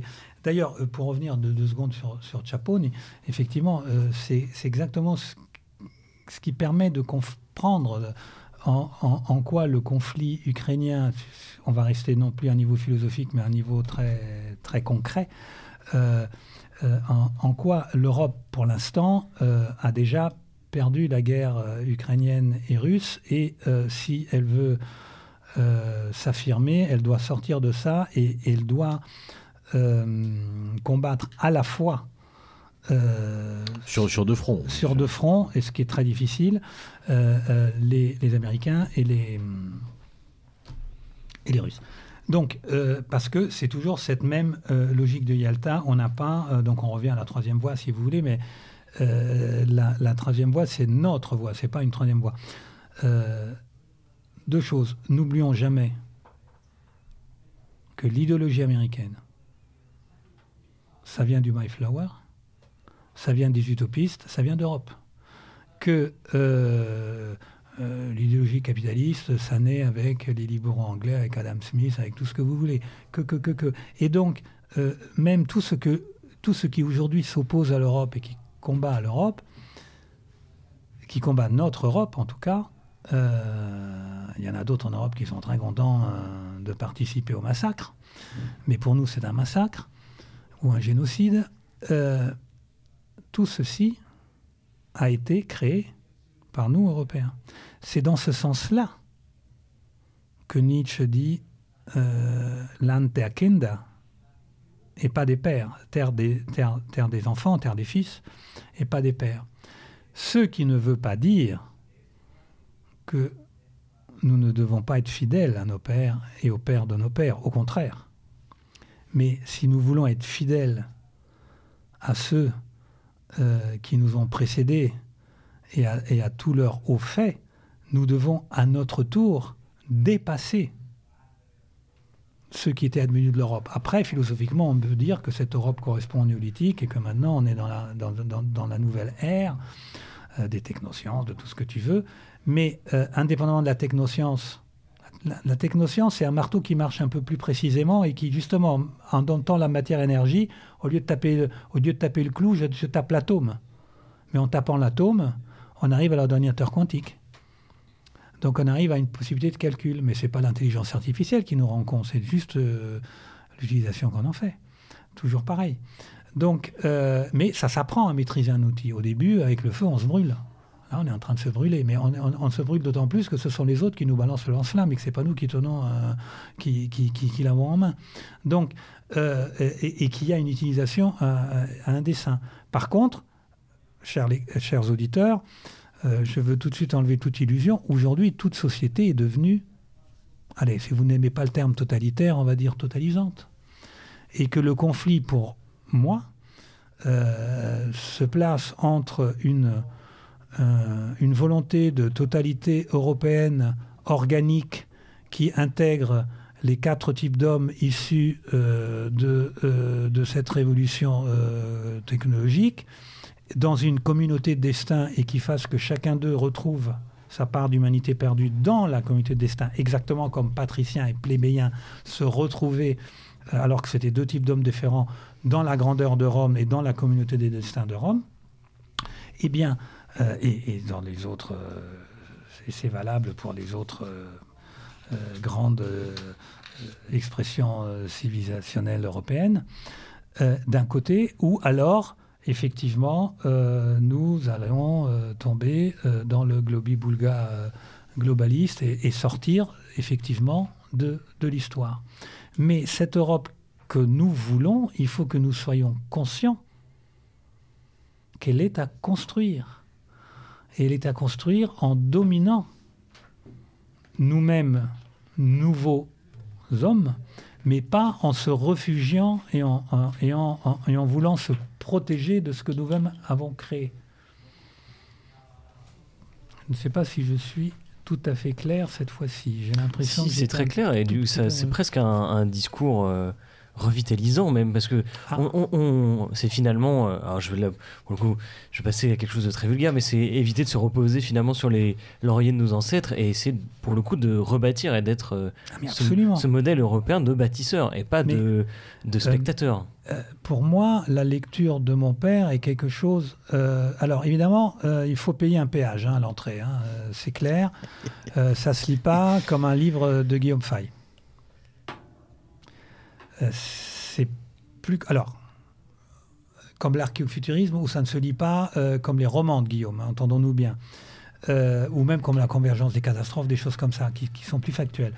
Là, vous avez quand même, c'est un livre, ce sont deux livres relativement exigeants, effectivement, il faut les lire lentement, il faut les poser, il faut les reprendre, il faut réfléchir, il faut ruminer. Ruminer, comme disait Nietzsche, hein, il faut toujours ruminer les pensées. Mais ce que je peux garantir, c'est que c'est une lecture dont on va sortir grandi. D'ailleurs, c'est exactement ce qu'avait dit euh, euh, dans une émission, je n'ai pas participé, mais on participé Antoine Dress et, euh, sur, sur Radio Courtoisie. de Thomas Ignétier, je crois. C'était Rodolphe Carr qui disait que dans les livres de Giorgio Lucchi, on sent une pulsion vitale, on arrive à ressentir, même si on ne partage pas toutes les thèses, cette voix du surhumanisme. Et cette, cette pulsion vitale, cet élan, c'est exactement moi ce que j'avais alors je ne peux pas dire en découvrant un livre de mon père, parce que je les découvrais au fur et à mesure que mon père écrivait les articles, il nous les, il nous les faisait lire avant qu'ils soient publiés. Euh, j'avais, j'avais 15 ans, 16 ans à l'époque, euh, à la glorieuse époque des années 70, puis après en 82, etc. Mais euh, j'étais un peu plus vieux. Mais ce qui était formidable, c'était que ça me, ça, me, ça me permettait de me resituer. Et effectivement, c'est une pensée absolument radicalement euh, moderne, tournée vers l'avenir, et dont moi, euh, et c'est vraiment pour ça que j'ai voulu éditer ces livres, parce qu'elle va armer intellectuellement euh, pour la construction de cet avenir, quiconque va se l'approprier. Et, et, ça, absolument quel que soit le domaine où, il va exercer, parce que euh, construire l'avenir, c'est pas seulement faire de la politique ou euh, que ce soit dans le domaine artistique, littéraire, culturel, politique, scientifique, métapolitique, économique. Hein, on, arrive finalement l'économie ne va, ne, va, ne va pas être le, mal, le, le, le ah, patouche sale. Non, non, l'économie, euh, on arrive à la finance décentralisée, on, on, arrive à la protection individuelle du, du, patrimoine sans, sans, sans, contrôle sans ingérence extérieure. Ça se construit, ça se conçoit. Et, donc, la modernité nous donne aussi, elle a, elle a démultiplié par 300 000 le contrôle, et contrôle il y aura des populations, mais en même temps, ça donne aussi les moyens euh, euh, de s'assurer une, protection privée telle qui n'existait pas avant. Bref, je n'entre pas dans ce débat, mais euh, pour en venir donc à cette conception de l'Europe, qui est encore toute à venir et à construire, euh, il faut aussi avoir une idée claire de ce qu'on veut que cette Europe fasse. D'accord, on veut qu'elle soit unie, on a compris qu'il faut une logique continentale, on a compris d'abord, petit a, qu'on veut être nous-mêmes. Donc c'est là où la culture, Pietro en a parlé, et puis moi je suis quand même fondateur, cofondateur, pardon, euh, cofondateur de l'Institut Iliade, je suis en charge des relations internationales de l'Institut, je suis formateur à l'Institut Iliade. Bon, euh, c'est évident que si je m'investis dans ça, c'est parce que je suis convaincu que la formation, le combat culturel, la formation des cadres de la Renaissance européenne, comme nous les appelons, est la pierre d'achoppement de tout avenir de l'Europe. Et donc, et dans cette logique, euh, euh, les définitions et, le Wagner-Nietzsche euh, sont absolument une pierre angulaire parce que ce qui est, ce qui est euh, on, parlait euh, toujours tout à l'heure du, définition et de, ce rôle, de, mais, aussi dans le Wagner, Nietzsche, euh, de, boussole que tient Loki, que tient mon père. c'est une moyen de la, mise en, en, évidence de ce conflit épocal entre tendances égalitaristes et surhumanistes permet aussi de comprendre où passent les, les, les, frontières. Et, évidemment, on, est, on vit tous dans ce monde-ci, on a tous des amis un peu partout, etc. Et donc, intellectuellement, des fois, les, les frontières sont, sont, difficiles à déterminer. Mais si vous partez de la conception de l'histoire, euh, et donc de cette histoire linéaire dont il faut sortir et de l'histoire que vous voulez euh, faire et donc que vous vous trouvez obligé de régénérer, presque de réinventer, euh, Là, vous, allez trouver une, une, une clé non seulement d'interprétation, parce que ça va, les, les, interprétations, les gens qui te racontent pendant, pendant des heures et des heures euh, sur ce qu'il faudrait faire mais qui font rien, non, là c'est une clé d'action, c'est une clé d'intervention. Et ça, ça c'est et, dans tous les domaines. Hein, euh, euh, moi je vois passer dans les centres de formation de l'Institut Iliad, mais vous avez plein d'autres plein d'autres endroits en France, en Europe et responsable de des relations internationales. Euh, je vais régulièrement en Espagne, en Italie, etc. Il y a, une vitalité quand même qui existe. Il y a, une vitalité qui existe, les centres de formation. Et, de ce point de vue-là, c'est vrai que la, reparution de, ces textes euh, semble, apporter, j'allais dire, et, euh, d'autres de, de l'eau supplémentaire au, moulin. Bah, C'était ma question justement, si, si d'autres voilà. copieurs, voilà. si d'autres parutions étaient oui, oui, prévues. Oui, oui. Déjà, on a, enfin, on a absolument voulu sortir les deux textes en même temps pour, pour vraiment ancrer un un, avant et un après euh, parution. Et puis maintenant, euh, euh, au fur et à mesure du temps, nous éditerons d'autres livres. On a retrouvé un Heidegger inédit de mon père il y a très peu de temps, hein, qui avait mystérieusement disparu. Il faut savoir que le jour même de, de sa mort, le matin, il avait dit à ma mère J'ai fini le livre d'Heidegger, j'ai fini d'écrire sur les autres, je peux enfin me consacrer à mes propres thèmes. Il n'en aura pas eu le temps. Et on a cherché comme des fous ce livre d'Heidegger. Et on a, fini par retrouver des, disquettes euh, euh, dans une boîte euh, en bois. C'est Fête des Pères qu'on avait offerte il y a très très longtemps, les années 60 à papa, et là-dedans, il y avait des petites disquettes, micro-disquettes, 5 ou 6 pouces, sur les premières Toptronic, donc qui étaient des machines à écrire avec une mémoire non pas vive mais morte, qui ne marche que dans la machine, etc., et qui ne peut que imprimer, enfin que, que taper. voilà. Et on a réussi à peu près à sortir ce qu'il y avait dans les disquettes. Euh, malheureusement, euh, on, a, on, a, vu qu'elles étaient incomplètes. Mais déjà avec ça, on a, on a un corpus. Euh, donc on sortira aussi ce livre sur Heidegger. Et puis il y a d'autres livres sur les Indo-Européens, sur le sens de l'histoire, sur l'essence du fascisme, etc., qui vont tous les uns après les autres être publiés. Et, nous serions ravis de nous proposer une discussion peut-être encore plus longue et, j'allais dire de prendre vraiment le, temps d'une émission complète pour hmm. euh, revenir euh, euh, sur, sur cette pensée riche, complexe et surtout prolifique. Avant de conclure cette émission, Pierre-Luigi Loki, vous, vous, me disiez en, off, si je puis dire, que vous vouliez faire une petite précision, une petite incise concernant un certain type eh d'auditeurs, si, si j'ose dire. oui, non, non, parce que j'ai toujours, euh, euh, j'ai toujours le souci, le souci pardon, d'être, d'être bien compris. Et euh, je parlais toujours de, du mythe, de la phase mythique de la tendance égalitaire, qui est le christianisme. Et donc, aujourd'hui, nous comptons parmi nos rangs surhumanistes un certain nombre de de camarades, d'amis, de familles euh, catholiques. Et donc, euh, je voulais simplement, euh, effectivement, préciser que je ne classe pas, par définition, ces catholiques dans la tendance égalitaire, parce que, et c'est là où, encore une fois, l'œuvre de mon père est extrêmement intéressante, parce que d'avoir mis en évidence ce conflit épocal entre ces deux tendances en disant ces deux tendances expriment une vision de l'histoire, on comprend que nos catholiques d'aujourd'hui sont les défenseurs de la vision européenne de l'acceptation de l'histoire, du devenir historique.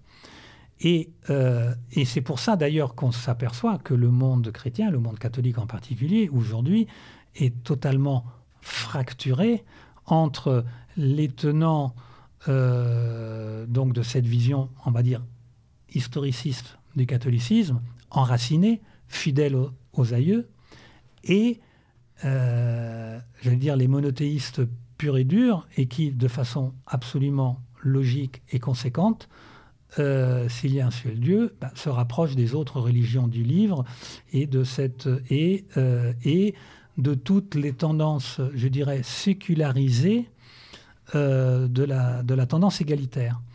Euh, il faut bien comprendre une chose, c'est que à partir du moment où est apparue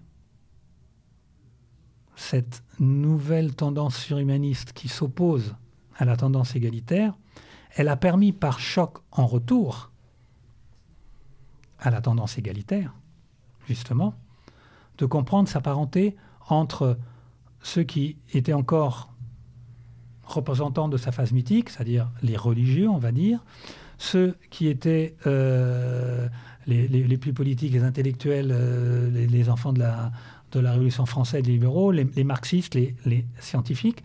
Mais, euh, et, cette prise de conscience, elle a été faite une fois pour toutes philosophiquement par l'école de Francfort et donc par Adorno et un Habermas qui conclut qu'il euh, euh, n'y a pas de révolution possible parce que la seule révolution possible serait fasciste. Donc, euh, dans leur vocabulaire à. Donc, on a dépassé l'époque, d'ailleurs, moi je le vois dans les formations Iliade, depuis le début, nous avons des gens qui sont catholiques, d'autres qui sont protestants ou païens, ou ceci, cela. Mais ceux qui les relient, le facteur religieux, qui est un facteur d'abord privée, que la, la foi ne se discute pas, mais nous avons compris que ce qui comptait, c'était la façon de vivre sa foi et, exact, et ce qui était commun à nous tous. Donc ça, c'était la petite incise que je voulais faire, mais toujours en reprécisant que justement cette euh, mise en évidence du conflit épocal est, vraiment le point euh, à partir duquel on peut vraiment comprendre et construire. Après, pour construire, il y a plein de choses à raconter. Euh, et nous serions ravis. ça viendra plus tard. Et nous serions ravis, effectivement, de, recommencer voilà. une discussion, euh, j'allais dire, euh, plus longue en, prenant euh, plus le temps. En tous les cas, chers auditeurs, il nous paraissait assez, assez inconcevable de recevoir Pierluigi Loki comme simple traducteur. On voulait quand même profiter de votre présence pour aborder ces éditions. Merci beaucoup d'avoir pris le temps pour nous.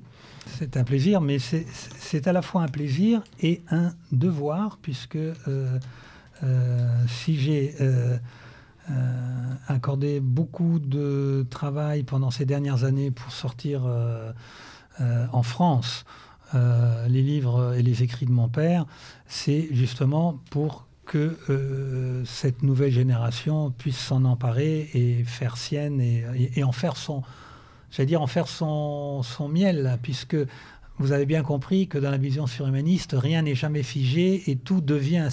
Euh, euh, euh, le propre de l'homme, c'est que nous sommes à un niveau non pas seulement de devenir, mais de devenir devenant. Et c'est-à-dire, c'est pour ça qu'on ne peut pas revenir en arrière et que si je veux faire un tout petit peu de, de politique, sur cette radio, mon Dieu. Je, sais pas. Euh, euh, quelqu'un euh, comme Giorgia Meloni a parfaitement raison à la fois de dire que le fascisme ne reviendra pas, mais aussi de dire dans son discours inaugural qu'elle ne renie rien de ses convictions le, slogan que l'on emploie pour euh, conclure nos, nos, émissions, euh, finalement, va, assez bien coller euh, à la thématique, assez bien coller à ce qu'on a pu évoquer, tant et si bien d'ailleurs, comme vous le faites à l'instant, que plus largement sur la, vision de l'histoire, puisque je ne sais pas si vous le connaissez, Pierluigi Loki, mais on va conclure cette émission et on va la conclure comme on le fait d'habitude avec notre cri habituel, à savoir à l'abordage. Et pas de quartier. Fermano con l'oscurità. Il sole è lontano da queste strade senza un'età, tra il bianco del marmo e il grigio dell'umanità. Attendi il momento qua, l'ignoto ti stregherà. Attendi il momento qua, con folle lucidità. Tu resterai, tu resterai per sempre, samurai d'Occidente, tu resterai tu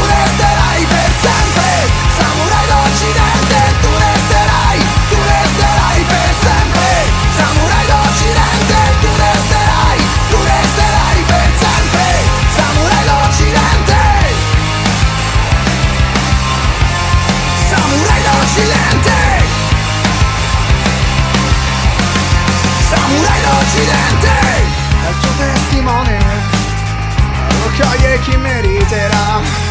Tramonterà in Francia, tramonti per noi nell'eternità, la terra dei padri, di nuovo sanguinerà, ti offre sei pronto qua, contro la fatalità, è il tuo destino ora, muori per la civiltà, tu resterai, tu resterai per sempre, samurai d'Occidente,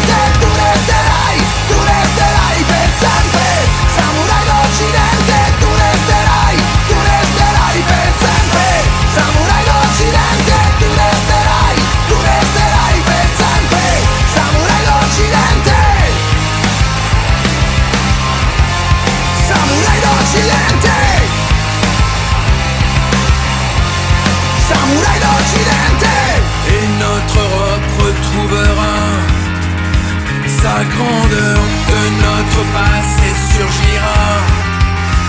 La lueur Et notre Europe retrouvera. Sa grandeur De notre passé surgira. La lueur